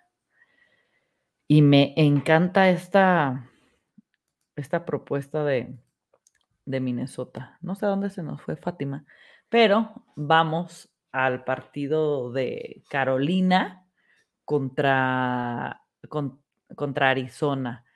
Hoy Carolina, lo estábamos diciendo al principio de, del programa, volvió a firmar a Cam Newton. Cam Newton vuelve a la NFL. Cam Newton va a volver a, a jugar y va a volver a jugar con su ex equipo. Entonces, no sé, no les quiero, no quiero dar información errónea, este, si ya va a poder jugar este juego o no, si va a entrar el otro, el otro coreback. Para mí me encantaría que jugara una por, mi, por el fantasy, por, por mi DJ Moore, y otra porque el, el, partido cambiaría totalmente, ¿no? Si juega, obviamente también está en questionable este Murray y Hopkins, y, ya volví. claro, siempre es mejor ver un partido con todas las piezas de un equipo. Ojalá vuelva Murray, ojalá vuelva Hopkins. Y, y por mí que juegue Newton ya, para que se ponga buenísimo este partido. De igual manera, juegue Newton o juegue Newton, eh, veo ganando a Cardenales, ¿no? Nos han demostrado semana a semana de lo que están hechos y veo ganando a Cardenales. ¿Tú qué opinas? Fátima. Este, hay que ver si va a salir o no va a salir Kyler Murray. Yo creo que eso depende mucho de que la línea ahorita está en menos 10, no sé si todavía sigue actualmente. En dado caso de que Murray no vaya a jugar el partido, sí creo que la línea va a bajar a menos 6. Ok, menos 6, menos 7 si no llegase a jugar. Este, de todas maneras, fue una grandiosa actuación de de, de, Carolina, Arizona contra los San Francisco 49ers. Qué buen plan de juego planeó Kingsbury. Eh, James Conner fue quien se robó todo el, protagonismo, pero la defensa también lo hizo muy, muy bien ante un equipo defensivo línea en front seven de, de San Francisco. Muy bueno, supieron hacer muy bien, la verdad, excelente el planteamiento que Kingsbury dio, donde Cueva, este, Cole McCoy no tuvo que hacer mucho, o sea, no le dio toda la responsabilidad a él, cosa que sí sucedió, por ejemplo, con, con este, con Jordan Love, y eso hizo que la ofensiva pudiese producir bastantes puntos y James Conner tener una gran, gran, grandiosa participación. Entonces, este, sí, la situación con los Carolina Panthers, bueno, va a ser PG Walker por la lesión de Sandarno que se fracturó. Ya se viene también lo que nos comentó René al principio de Cam Newton, que no juegue para esta semana.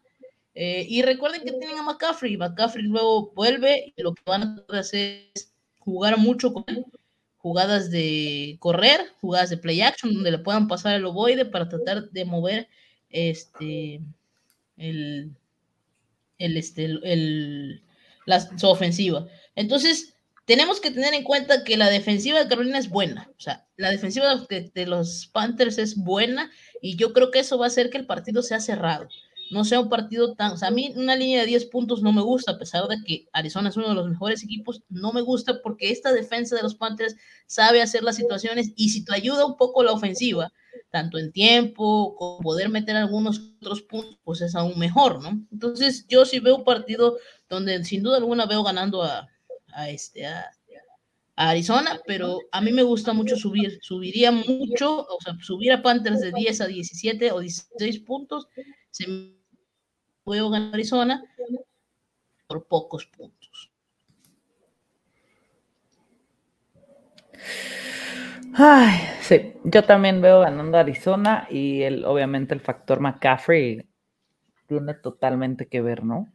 Pero veo a Arizona ganando. Me gusta bastante, bastante la línea de Carolina con McCaffrey ya no se me hace, o sea, para ticiarla un más 10.5, la avientas a, la subes a más 16.5 y ojo, ¿sabes? Sí, claro. Sobre todo porque no veo un partido que vaya a ser un bombardeo de puntos, entonces no creo que Arizona se despegue tanto de ellos. ¿Tú, cómo ves la línea? Yo creo que, que Carolina va a ser que Carolina defensivamente va a, ser, va a saber ser un buen equipo, comportándose bien y que Panteras va a tratar de poner alguno que otro punto ahí eh, en el marcador, porque eso es lógico y lo van a poder hacer, para una buena actuación, poco a poco va a venir siendo ese McCaffrey que queremos y yo creo que PJ Walker lo va a hacer bien, PJ Walker, disculpen, lo va a hacer bien este, y lo va a hacer lo más decentemente posible. Correcto. Pues sí, vámonos con el siguiente, con el siguiente partido, que son los Eagles contra los Broncos. Y ay, te voy a decir qué me pasó. Yo estaba a punto de poner a los Eagles, porque a los Broncos, la verdad, aunque tuvieron una mega actuación contra Cowboys. Sobre reacción, ¿qué hiciste? A ver. No le creo. No, yo iba a ir Eagles. Tampoco me gustan los Eagles, es que a todo hay que decirlo. No me gustan los dos. pero juegan en casa los Broncos, tal. Dije, mira, voy a ir este, con las bajas que tiene, que tiene Philly y todo. Y Teddy Bridgewater, la verdad me gusta mucho Jerry Judy, o sea, ya el ataque aéreo está conectándose, me, me gustan las, y sobre todo me gusta mucho eh, Melvin Gordon y Javonte Williams. Entonces a, a Filadelfia le pueden pasar, le pueden correr, a mí me, me, gusta, o sea, no me desagradan los Broncos. Y no por la sobrereacción, pero juegan en casa, las piezas que están recuperando los Broncos. Y me iba a ir con Eagles y dije, no, voy a ir con Broncos. Y después de que rellené toda la tabla de los picks, vi que todos se fueron con Broncos. Y ya se me hacía trampa como yo poner a mm. Eagles. Y siento que ahí me pude haber ido con esa chica y pude haberla pegado. Y me arrepiento muchísimo, pero pues ya no, ni modo que la cambiara, ¿sabes? Pero. Bueno. Mm, no, no he visto la línea, déjame, te digo en cuánto está. Está en menos 2.5 para Broncos. Es de los partidos más cerrados. ¿Tú, tú, tú qué lees? Fíjate, estaba en menos 3. O sea, ahí, fíjense, la, aquí va la situación, vamos a volver a una explicación más. Aquí está la situación de cómo el dinero profesional está con Dallas. El, perdón, con Eagles, con Águilas. El dinero profesional está con las Águilas y hizo que el casino te bajara la línea de Denver a menos 2.5. Entonces tú vas a ir y te vas a poner a decir, no, pues sabes qué, menos 2.5 es menos de, un gol de campo. Sí, me gusta mucho, me, es, me tienta a irme con Denver, pero eso lo hace el casino porque el dinero profesional, dinero de bastante, se está yendo con ese que estaba antes, con ese más 3 de las Águilas de Filadelfia. Esa es la explicación de, eso, de cómo el dinero profesional sube o baja una línea. Pero bueno, vámonos al análisis del juego. Eh, ya te dije al principio, no sobre reaccionar con lo que Denver le hizo a, al Dallas Cowboys, quienes históricamente nunca, o sea, no tienen un buen récord ante, ante ellos y bueno, pecaron de soberbios toda la situación. Pero Big Fangio supo leer muy, muy bien el partido. Pero Denver no tenía titulares, teníamos 9, 10 ausencias de titulares en ese partido, están muy lesionados, tienen lesionada la secundaria, no tienen linebackers, ¿sí? Y a ver, si ofensivamente son un equipo que te promete que te puede poner puntos y, recuperaron este, armas, pero Teddy Bridgewater no tiene en su línea ofensiva tres titulares. Y, los, y los Eagles son una línea defensiva que te, que te presiona muy bien. Fletcher Coss, Javon Hayward, Herbert, Herbert, perdón, son jugadores que te van a presionar muy bien y yo creo que van a presionar mucho a Teddy Bridgewater. Por otro lado, ya te lo dije la semana pasada, que yo le iba a las Águilas, por cierto, contra los Chargers, que ya Siria y por fin es corriendo. Gracias a Dios ya está corriendo el ovoide, lo corrió mucho contra los Lions, que es lo que le dio la victoria, lo corrió mucho contra los Chargers, que eso es obligatorio porque es contra los Chargers, no, al final no pudieron ganar, este, porque el tiempo se lo llevó, el tiempo de posición se lo llevaron los Chargers, este, pero ya están corriendo el ovoide, y corriendo del ovoide a Denver, es la clave, porque tiene muy diezmada su defensa, porque no tiene linebackers. Entonces tú corres el ovoide y con un coreback movible como es Jalen Hurts y abres la puerta para todo, porque tampoco hay suficiente en la secundaria que te pueda cubrir, al igual que así Pittsburgh es propenso con las alas cerradas, también es propenso Denver con las alas cerradas, así que Gooder va a tener una buena participación junto con las armas profundas que tenga Jalen Hurts, siempre y cuando establezcan el ataque terrestre.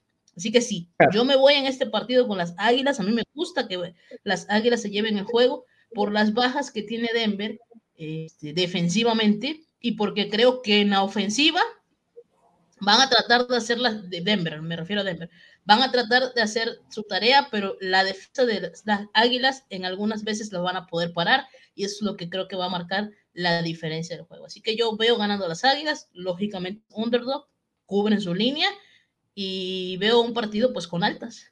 Así lo veo. Sí, totalmente, yo también. Me gusta mucho meter en teaser a...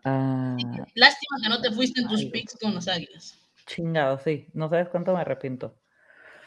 Ay, pero ni hablar. A otra cosa mariposa. Vamos con este Seattle contra Green Bay. Y ay, la verdad, espero, espero, Espero que juegue Rogers y que juegue Wilson. La verdad, si los dos juegan, yo quiero ver ese duelo de, titanes, que creo que es muy probable que jueguen los dos. Wilson ya dijo que está al 100, ya le dieron el alta, y Rogers este, es el que podría estar más dudoso. Pero ojalá jueguen los dos. La verdad, a mí me encantan estos duelos de grandes corebacks y sin duda un Wilson contra Rogers sería una chulada juegue o no juegue Rogers, yo me voy a ir con Seahawks. Y a mí me encanta. Seattle tiene que ganar. Eh, San Francisco lo está haciendo muy mal y tiene una división muy difícil con los Rams y con Arizona. Entonces, Seattle tiene que empezar a ganar, tiene que empezar a meterse si quiere ahí alcanzar y meterse a la pelea de ese último de uso de ese último hueco en el wild card, que va a estar muy peleado, por lo visto.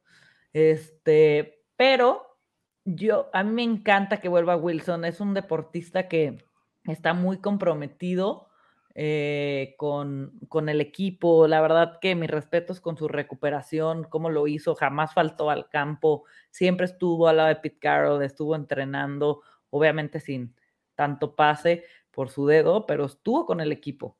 Entonces a mí me gusta, me gusta mucho uh, Seattle y más que gustarme Seattle en tema apuestas, me gusta ticiarlo, pero me gustan mucho las altas. ¿Tú cómo ves? Bueno, mira, lo de Rogers sí está un poco difícil porque recuerden que tiene que dar dos veces negativo y como el señorito ni siquiera está vacunado, pues puede traer el virus e incluso algunos jugadores. Así que sí, sí se ve muy dudoso, puede dar negativos este, y poder jugar. Pero de parte de Russell Wilson sí lo vamos a tener y eso es muy, muy importante para Seattle que necesitaba que regresar y regresó rápido. Va a regresar y regresa rápido aquí es de Russell Wilson. Una, o sea, independientemente de que Rogers y, y Russell no podamos tenerlos los dos juntos, yo creo que va a ser un buen partido si es que al final va a ser Jordan Love. Menos por parte de los hijos va a ser un buen partido. Los que tenemos en la banca, y me incluyo yo, tenemos en la banca Tyler Lockett o a Metcalf, depende de quién tengas, ya pueden ponerlo de titulares, porque ahora sí ya regresó el que les va a poder dar los pases que no pudo nunca Gino Smith darles. Este una de las claves, a menos a mí, ¿eh? y créeme que, que casi, casi me hizo este, decidirme por ese equipo, irme por equipo para ganar, esa Bactiari. Por fin regresa Bactiari, el centro de los este, Packers, centro estelar, quien protege totalmente a Aaron Rodgers, en este caso, bueno, sería a Jordan Love. Esta es una, una, una, este, incorporación muy, muy importante para los Packers y para sus aspiraciones. Recordemos que los Packers no es un mal equipo, pero recordemos otra cosa. Ese front seven de los Seattle Seahawks se mejoró muchísimo con la ausencia de Russell Wilson. Dio la cara por el equipo cuando se vino la baja de Russell Wilson y ellos fueron los que trataron de sobrellevar mucho los partidos eh, que tuvieron contra los rivales que tuvieron. Entonces lo hizo bien la línea defensiva. Si esta línea defensiva vuelve a seguir con esas buenas actuaciones, ahora teniendo en su poder eh, ofensivo a Russell Wilson, pues totalmente cambia el panorama, porque Packers es un buen equipo por ese lado, pero con Jordan Love no se puede. Otra incorporación muy importante, probablemente, creo que está, está confirmada, es que Chris Carson va a regresar. Sí, el running back de los este, Entonces, poco a poco poco a poco se está viendo un mucho mejor equipo o más completo el equipo de Seattle. Por el contrario, vamos a ver si eh, en el caso que juegue Jordan Love, que les digo, para mí es más que evidente que va a ser, vamos a ver si la Flor ahora sí se pone a correr el ovoide y a quitarle un poco de peso o de carga al que no va a ser Aaron Rodgers ni va a ser su suplente como quieren todo el mundo demostrar. Este y cargarle un poco menos el partido, pero de todas maneras, a mí las circunstancias de, que regresa Wilson, que regresa, que la ofensiva, la línea defensiva de Seattle lo ha estado haciendo muy bien en su ausencia y que puede que ahora con su incorporación los motive a seguir siendo bien, para mí este partido lo ganan los Seattle Seahawks. O sea, yo voy en un partido muy cerrado, cerradito, ganando a Seattle y esa es la línea, estaba en menos cuatro para Packers. Perfecto. Sí, a mí también me gusta. ¿Cuánto está la línea? Está en menos 3.5. Ok, está bajando. Sí, o sea, a mí me gusta mucho, te está invitando el casino a irte con Packers, eso es lo que les quiero dar a entender. A mí me gusta mucho irme con Seattle, eh, pero esta incorporación de Bactiari casi me hace decidirme por los Packers. Si juega Aaron Rodgers, que no creo, gana Packers para mí. Sin Aaron Rodgers, o sea, con Jordan Love, a pesar de tener a Bactiari y de tener ese equipo bien, ganan los Seattle Seahawks. Ok. Pero ¿te gusta juegue Rogers o no tisear a Seattle? O sea, si juega Rogers, ¿crees que ganen por mucho? No, no, no, no. Me gusta tisear a, a, Seattle porque este, veo compitiendo a Russell Wilson, estando, estando Aaron Rodgers. En cambio, no veo compitiendo a Jordan Love contra, contra los hijos, contra Wilson y compañía. Así que tisear totalmente hacia, o sea, subir a, a Seahawks. Ok, déjala, la marco para el teaser. Perfecto. Pues sí, obviamente el domingo vamos a ya tener todos los reportes de quién va a jugar, quién no va a jugar, tal, y vemos qué show. Por acá dice Edgar Gres. Aparte de mentiroso, a Rogers se le ve apático, ya le urge salir de Green Bay. Por los tiempos dudo mucho que juegue. Voy Seattle. Yo también voy Seattle. Sí, está, está difícil que dos veces, siendo este, positivo y sin vacunarte. O sea, está difícil. No es lo mismo, por ejemplo, con Nick Chop, un jugador que sí está vacunado. Entonces pudo haber sido un falso positivo. Hay que checar. Sí, pues vámonos con el partido del Monday Night Football, que es Kansas contra Raiders. No, el Monday Night Football es Kansas contra Raiders. Ah, sí. El son, sí, el Sunday juega. El Sunday Night Football es Chiefs Raiders, ¿no? ¿Eh? Ah, ¿Yo lo puse mal? sí. Sí, ¿No? porque el lunes tenemos a, Rams contra San Francisco, ¿no? Por, por eso, el Monday Night Football. Ah, sí, lo, lo cambié. Qué tonta. Sí puse los colores bien, pero no puse, pero puse las letritas mal. El, sí, el domingo, el Monday Night, eh, el Sunday Night Football juega Kansas contra Raiders. Y, híjole, te digo algo, es de los partidos más divididos en los picks. Y yo creo que nadie está, nadie estamos confiando en, ya en Kansas. Es, es hora de ya, este, es hora de confiar en Kansas, es hora de confiar en quién. ¿Tú, ¿Tú, cómo ves este juego? Lo único que me gusta de este juego son las altas.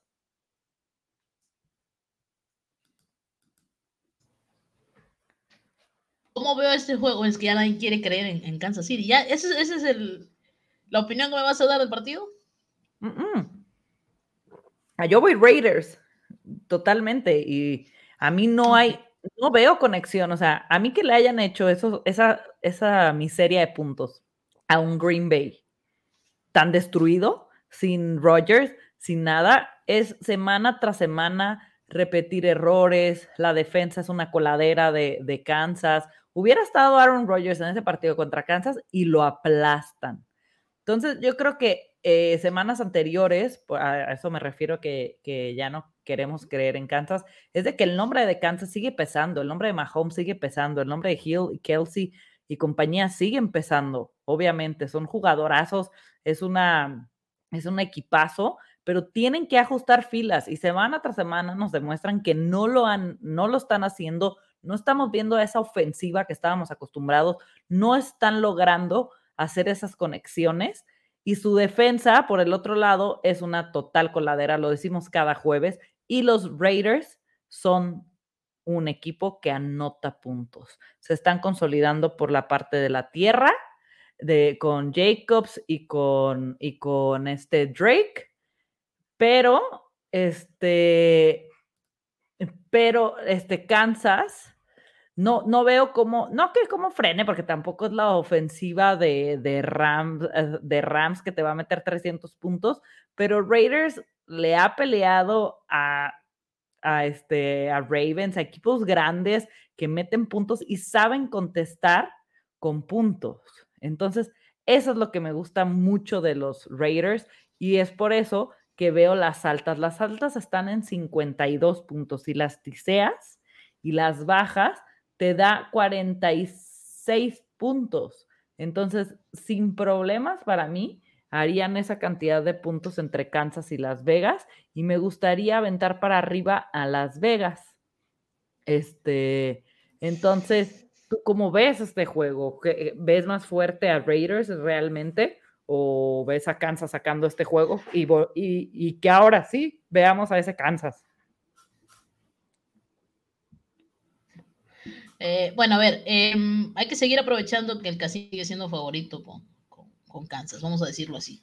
Este, este es un duelo divisional, duelo divisional y recordamos que los Raiders le juegan bien a, Kansas, siempre le juegan bien a Kansas City y más ahorita que están en la punta de, de la división. Entonces, a ver, vamos por partes. al parecer sí sufrió Raiders con esa baja de Henry Rocks en su partido contra los Giants, sin demeritar lo que está haciendo defensivamente el equipo de Nueva York. Este, pero ahora vamos a sumarle lo del corner Damon Arnett. ¿Qué pedo con ese hombre?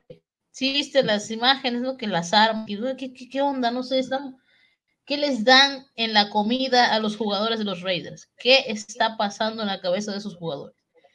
No, o sea, no sé si es peor, y lógicamente es, es triste esa noticia, pero lo peor es que fueron las dos primeras elecciones del draft de los Raiders. Ay, no puede ser posible. Este cornerback, eh, Damon Arnett, que con sus locuras se que va a matar a medio mundo, que, o sea, y súmale lo de Henry Rocks, que ya está en la cárcel, que ya no va a jugar fútbol americano, que quién sabe cuántos años le van a dar. Qué locura está siendo estas dos selecciones globales de, dos primeras selecciones globales de los increíble esta situación, la verdad. Este, entonces, al parecer sí afectó un poco lo de Henry Rocks, o, vamos a atribuirle a la defensa de Gigantes, supo las cosas. Pero los Chiefs cada vez se ven peor. Cada vez se ven peor. Sí, ganaron contra los Packers, pero cada vez se ven peor. Que no tuvo de recepción, bueno, sí la tuvo. Lo que pasa es que fue este, una, una jugada, este, una falta del equipo el cual no contó esa intercepción. Pero si no, hubiésemos tenido su intercepción común de todos los partidos. Cada vez se ve peor esta defensiva. Y vuelvo a lo mismo, están demostrando que si tú presionas y tú cargas a Mahomes, se acaba el mundo. Se le acaba el mundo porque está desesperado y no sabe qué hacer. O sea, si tú le cargas y cubres las partes de atrás, no saben hacer la situación. Entonces, yo creo que el, ganaran a los Packers fue pudo con Jordan Love, ¿sí? A lo que Kansas City logró hacer, que fue deplorable, deplorable, deplorable disculpen. En el análisis de la semana pasada recuerdo que había dicho que iba a ser de muchos puntos, porque es una defensa mala la de Kansas City, pero pues no pudo Packers nunca con, con Jordan Love lograr la situación y ni siquiera los Chiefs pudieron hacer algo para tener un partido de puntos, porque fue aburridísimo, fue aburridísimo el partido. Bueno, vamos a partir de eso. El front seven, esa línea de los Raiders es muy buena. ¿Qué van a hacer? Con lo mínimo, cuatro o cinco jugadores, cargar totalmente sobre Mahomes y dejar todo el área cubierta del fondo, lógicamente más a Tyreek Hill, Tyreek Hill, disculpe, para que no tenga con quién pasar Mahomes, para que se desespere, para que cometa errores, para que lo capturen muchas veces, para que haga sus malos pases y se vengan sus intercepciones, para todo ello. O sea, tienen el plantel defensivo para poder hacerlo. Y ofensivamente hablando, Derek Carr va a tener un buen papel porque Derek Carr es muy bueno por aire. No va a contar con Henry Rocks, pero bueno, ahí tiene buenos jugadores como Hunter Renfro, este, como Waller, con los que va a poder conectar y creo que sí va a poner puntos. Entonces, yo veo un partido de muchos puntos porque al final sí veo a Kansas City, porque Kansas City, aunque no creas, está rankeado como buena ofensiva en touchdowns, entonces porque sí al final logran conectar pero sí creo que los Raiders van a tratar, de, la línea defensiva de los Raiders va a ganar mucho más veces ese duelo ante Mahomes que lo que van a hacer los defensivos de Kansas City contra Derek Carr. Así que yo veo un partido de muchos puntos donde veo a los Raiders ganando el partido este, contra los Chiefs y cubriendo la línea. ¿De cuánto está la línea actualmente? La línea están de favoritos los Ay, los, ¿cómo se dice? Los Kansas Chiefs por muy poco, ¿eh? Por menos 2.5. No me gusta, o sea, a mí no me gusta. Yo, yo no me voy esa temporada con los Chiefs y menos con lo que estamos viendo que cada semana va de peor en peor. Y si vas a presionar a Mahomes y se va a tener, va a tener ese partido, por ejemplo, contra los Titanes, que ese front seven lo puso loco Tipo así veo a los Raiders haciendo. Entonces, las locuras que pueda cometer Mahomes es la de aquí. Y si le cubres a, cubres a, a, este, a Kelsey, pues todavía peor. Van a recuperar a Clyde, Clyde Edwards Seller, creo. Entonces van a tratar, me imagino, de correr el ovoide. Pero en esa desesperación que tiene actualmente Mahomes, lo está haciendo pasar mucho. Se olvidan de su ataque, de su ataque terrestre. Y creo que esa va a ser la situación en este partido, que se va a olvidar de ese ataque terrestre y va Mahomes a tratar de, conectar mucho por aire y no va a poder tanto. Así que por eso yo veo ganando los Raiders. Y si es menos de tres puntos, a mí me gusta para que los Raiders cubran la línea. Correcto. A mí también, totalmente. Me gusta que ganen. No es que cubran, siento que van a ganar los Raiders. sí, sí, claro. Así que subir a Raiders en un teaser, perfecto, eh, perfecto. Claro, claro. A mí me encanta esa, esa línea. Este, vámonos con el último juego de esta semana 10, el Sunday Night, el Monday Night Football, perdón. Hoy traigo un desastre con el Monday y el Sunday. Una disculpa. Este, Rams contra San Francisco. Eh, híjole, ¿qué te puedo decir de San Francisco?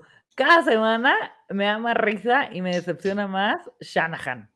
Increíble las jugadas que manda, increíble lo que está haciendo, decepcionante. De verdad, pobres de los, de los aficionados de San Francisco, deben de sufrir muchísimo, muchísimo, este, con, viendo a su, a su equipo jugar. Esas, esas jugadas, híjole.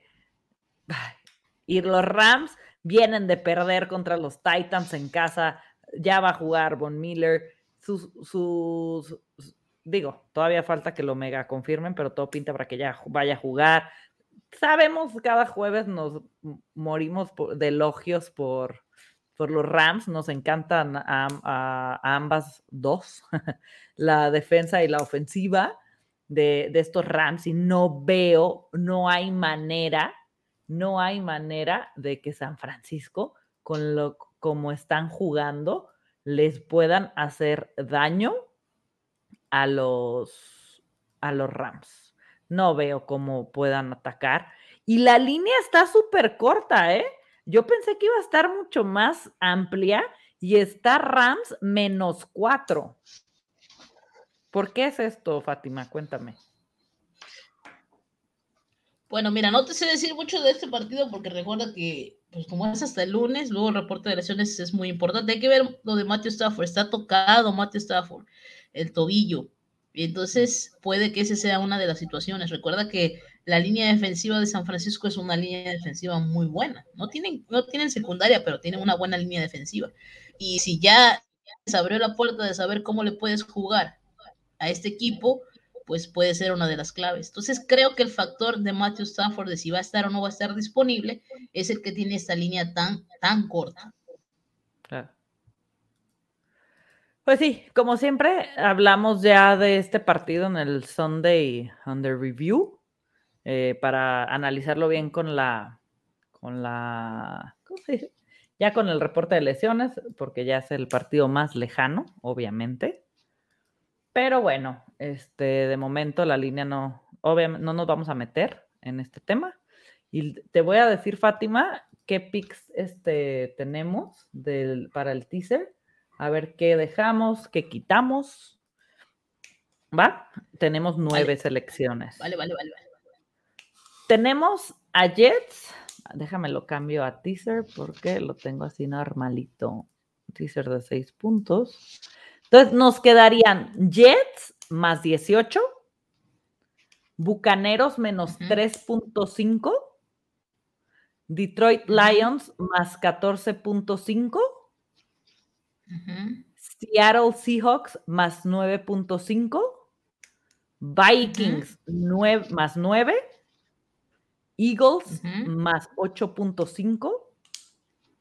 El over de 39.5 en el encuentro de Eagles Broncos. Más de 46 puntos en el Chiefs Raiders. Y más 8.5 Raiders. Me gustan todos. ¿Tienes la imagen ahí, la pantalla? ¿Para ponerlo? Sí, sí te lo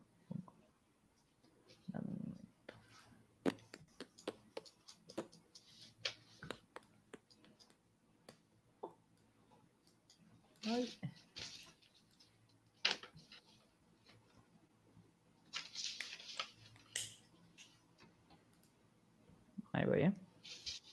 Sí, sí, no por eso. Listo, aquí está.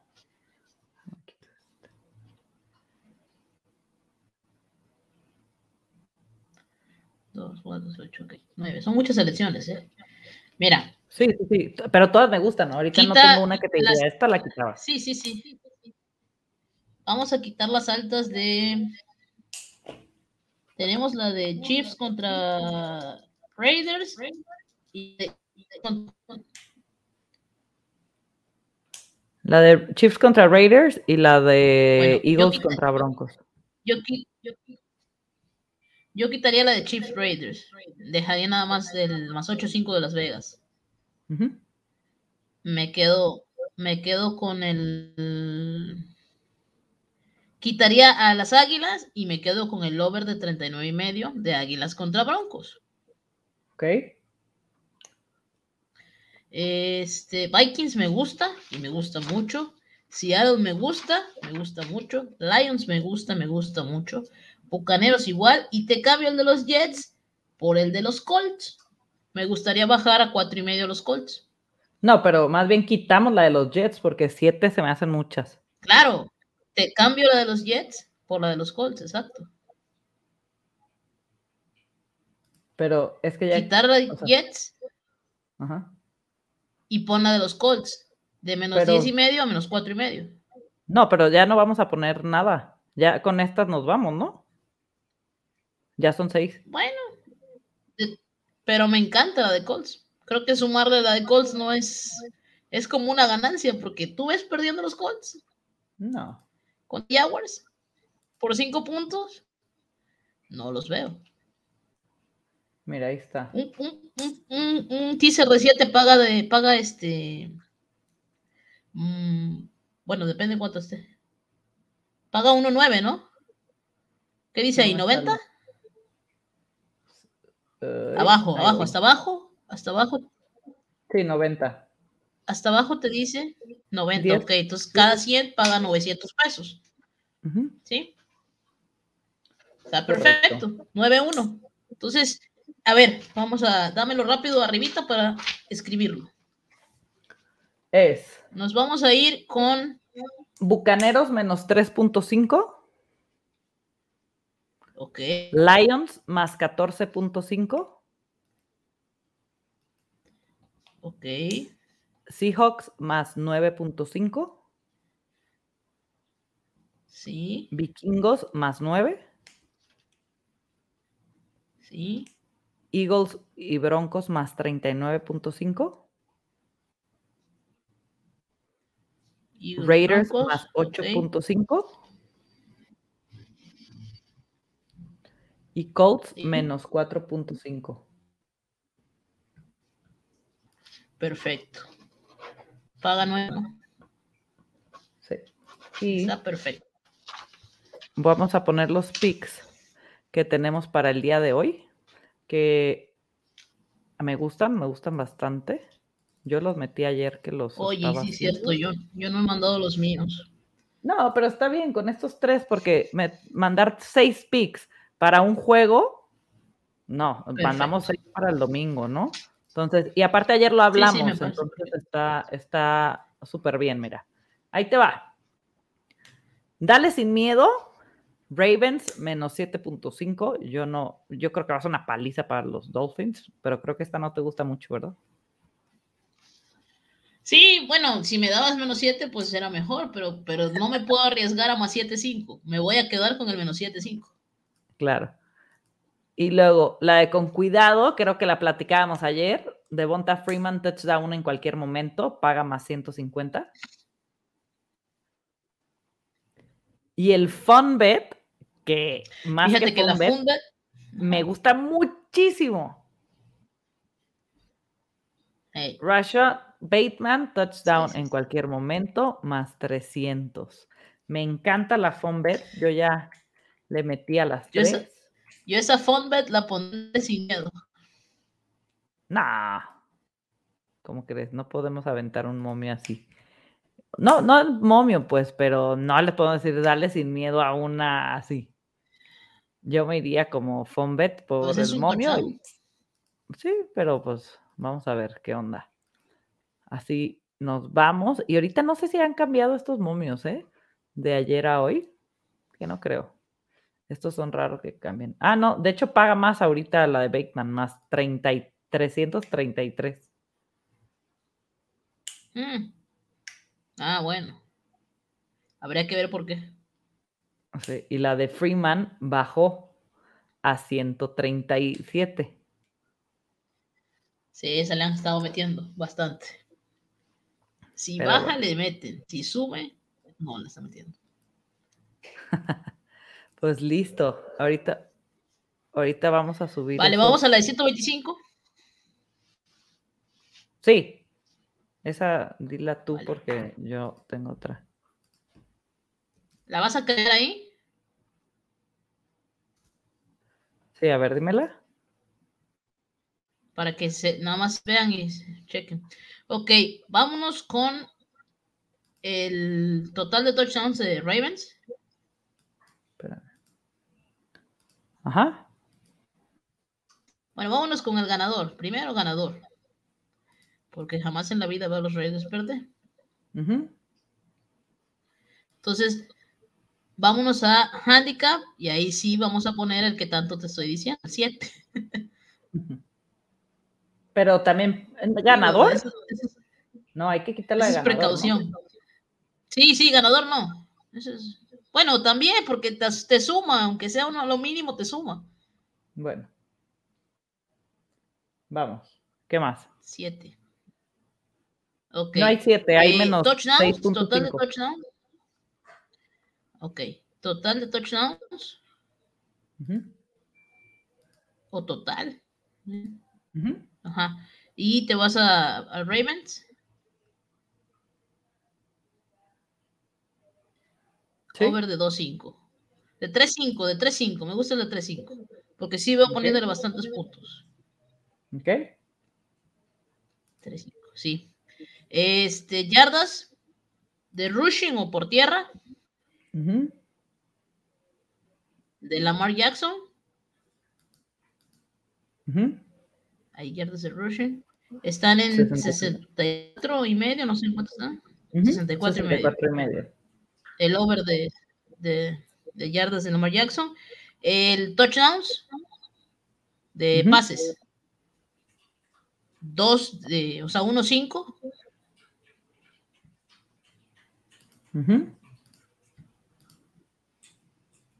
Porque veo una gran actuación. Acuérdense que Lamar ya damos este año muy, muy buenas actuaciones. Este, Y me gustan las recepciones de o vamos a irnos con el touchdown, un touchdown de Brown, que está siendo uno de sus armas preferidas. Marquise Brown. Ok. Anotará al menos un touchdown. Ok. Ese es el que me gustaría. ¿Y ya? Sí. A lo más segurito ya, porque sí son, hay muchas más opciones, pero para darles un buen momio que sea de 125, creo que está perfecto esto. Con 125 le daría 937. Repíteles las selecciones por si, bueno, ahí se ven, ¿no? Arribita. Sí, lo vamos a andar al grupo, pero es Ravens a ganar con el handicap de menos 6.5, más de 3.5 touchdowns para Baltimore, más de 64.5 yardas de rushing de Lamar eh, más de 1.5 touchdowns de pase de Lamar y Marquise Brown anota en cualquier momento. ¿va? Igual las vamos a subir al ratín, pero esos son nuestros picks para el día de hoy. Esperemos que se den los tres, que sería ideal irnos con un pleno. Y hay que disfrutar. Cuatro, incluyendo el, el de 125. Sí, exacto, los cuatro. Pero bueno, con esto terminamos el programa disfruten mucho su, su Thursday Night Football. Vamos a ver luego, nos sorprenden que estos juegos se ponen buenos. Veremos qué, qué armas saca Miami y si no, que sea un tremendo juegazo para Lamar Jackson. Y a disfrutarlo, a disfrutar sus matchups, sus carnitas asadas, sus cervecitas y mucha suerte con sus picks. Nos vemos con Fátima. Muchísimas gracias por escucharnos. Nos vemos con Fátima el domingo a las 10 de la mañana más o menos en, en Space o Twitch. Vamos a, ver qué, por dónde, porque por Twitch nos pueden hacer preguntas más fácil y podemos enseñar la pantalla, entonces es más, lo pueden entender mejor y pueden meter la apuesta sin problemas. Entonces yo creo que lo vamos a hacer por Twitch y a mí me pueden este, seguir en arroba René NFL, ya que dejamos el de Freak-NFL para todo el equipo, que ya somos cuatro en el equipo. Entonces, a mí me pueden encontrar aquí. Acá va a ser más, este, pues más solo de, de Freak NFL, de noticias, de fantasy. Y ya en el mío personal van a poder encontrar pues mis matchups, mis fantasies, hablando de todo un poco, del gaming, de llamas, este, mis cosas. Eh, dice Edgar Gres, ya para despedirnos, que Lamar tenga un juegazo para ganarte en el Dynasty 50-50. Ay, la verdad es que sí tenga un juegazo, porque yo lo tengo como en cinco este, fantasies, entonces esperemos que Lamar no sea el factor para que me ganes y que sí tenga un, un buen juego. Así que estén muy bien. Nos vemos el sábado en fútbol, este, en fútbol en chill y el domingo con más predicciones para los juegos del domingo. Que estén muy bien. Mucha, mucha suerte a todos. Sí, gracias a todos. Mucha suerte a todos en el partido de hoy. Y recuerden, si actúa, cambia un poquito el panorama y es, va a ser un poquito más ofensivo Miami. Si juega solamente reset, va a ser va a ser muchísimo más fácil para esa defensiva que manda muchos blitz poder hacerlo sufrir todo el partido y la diferencia puede ser muy grande en el resultado final. Correcto. Recuerden.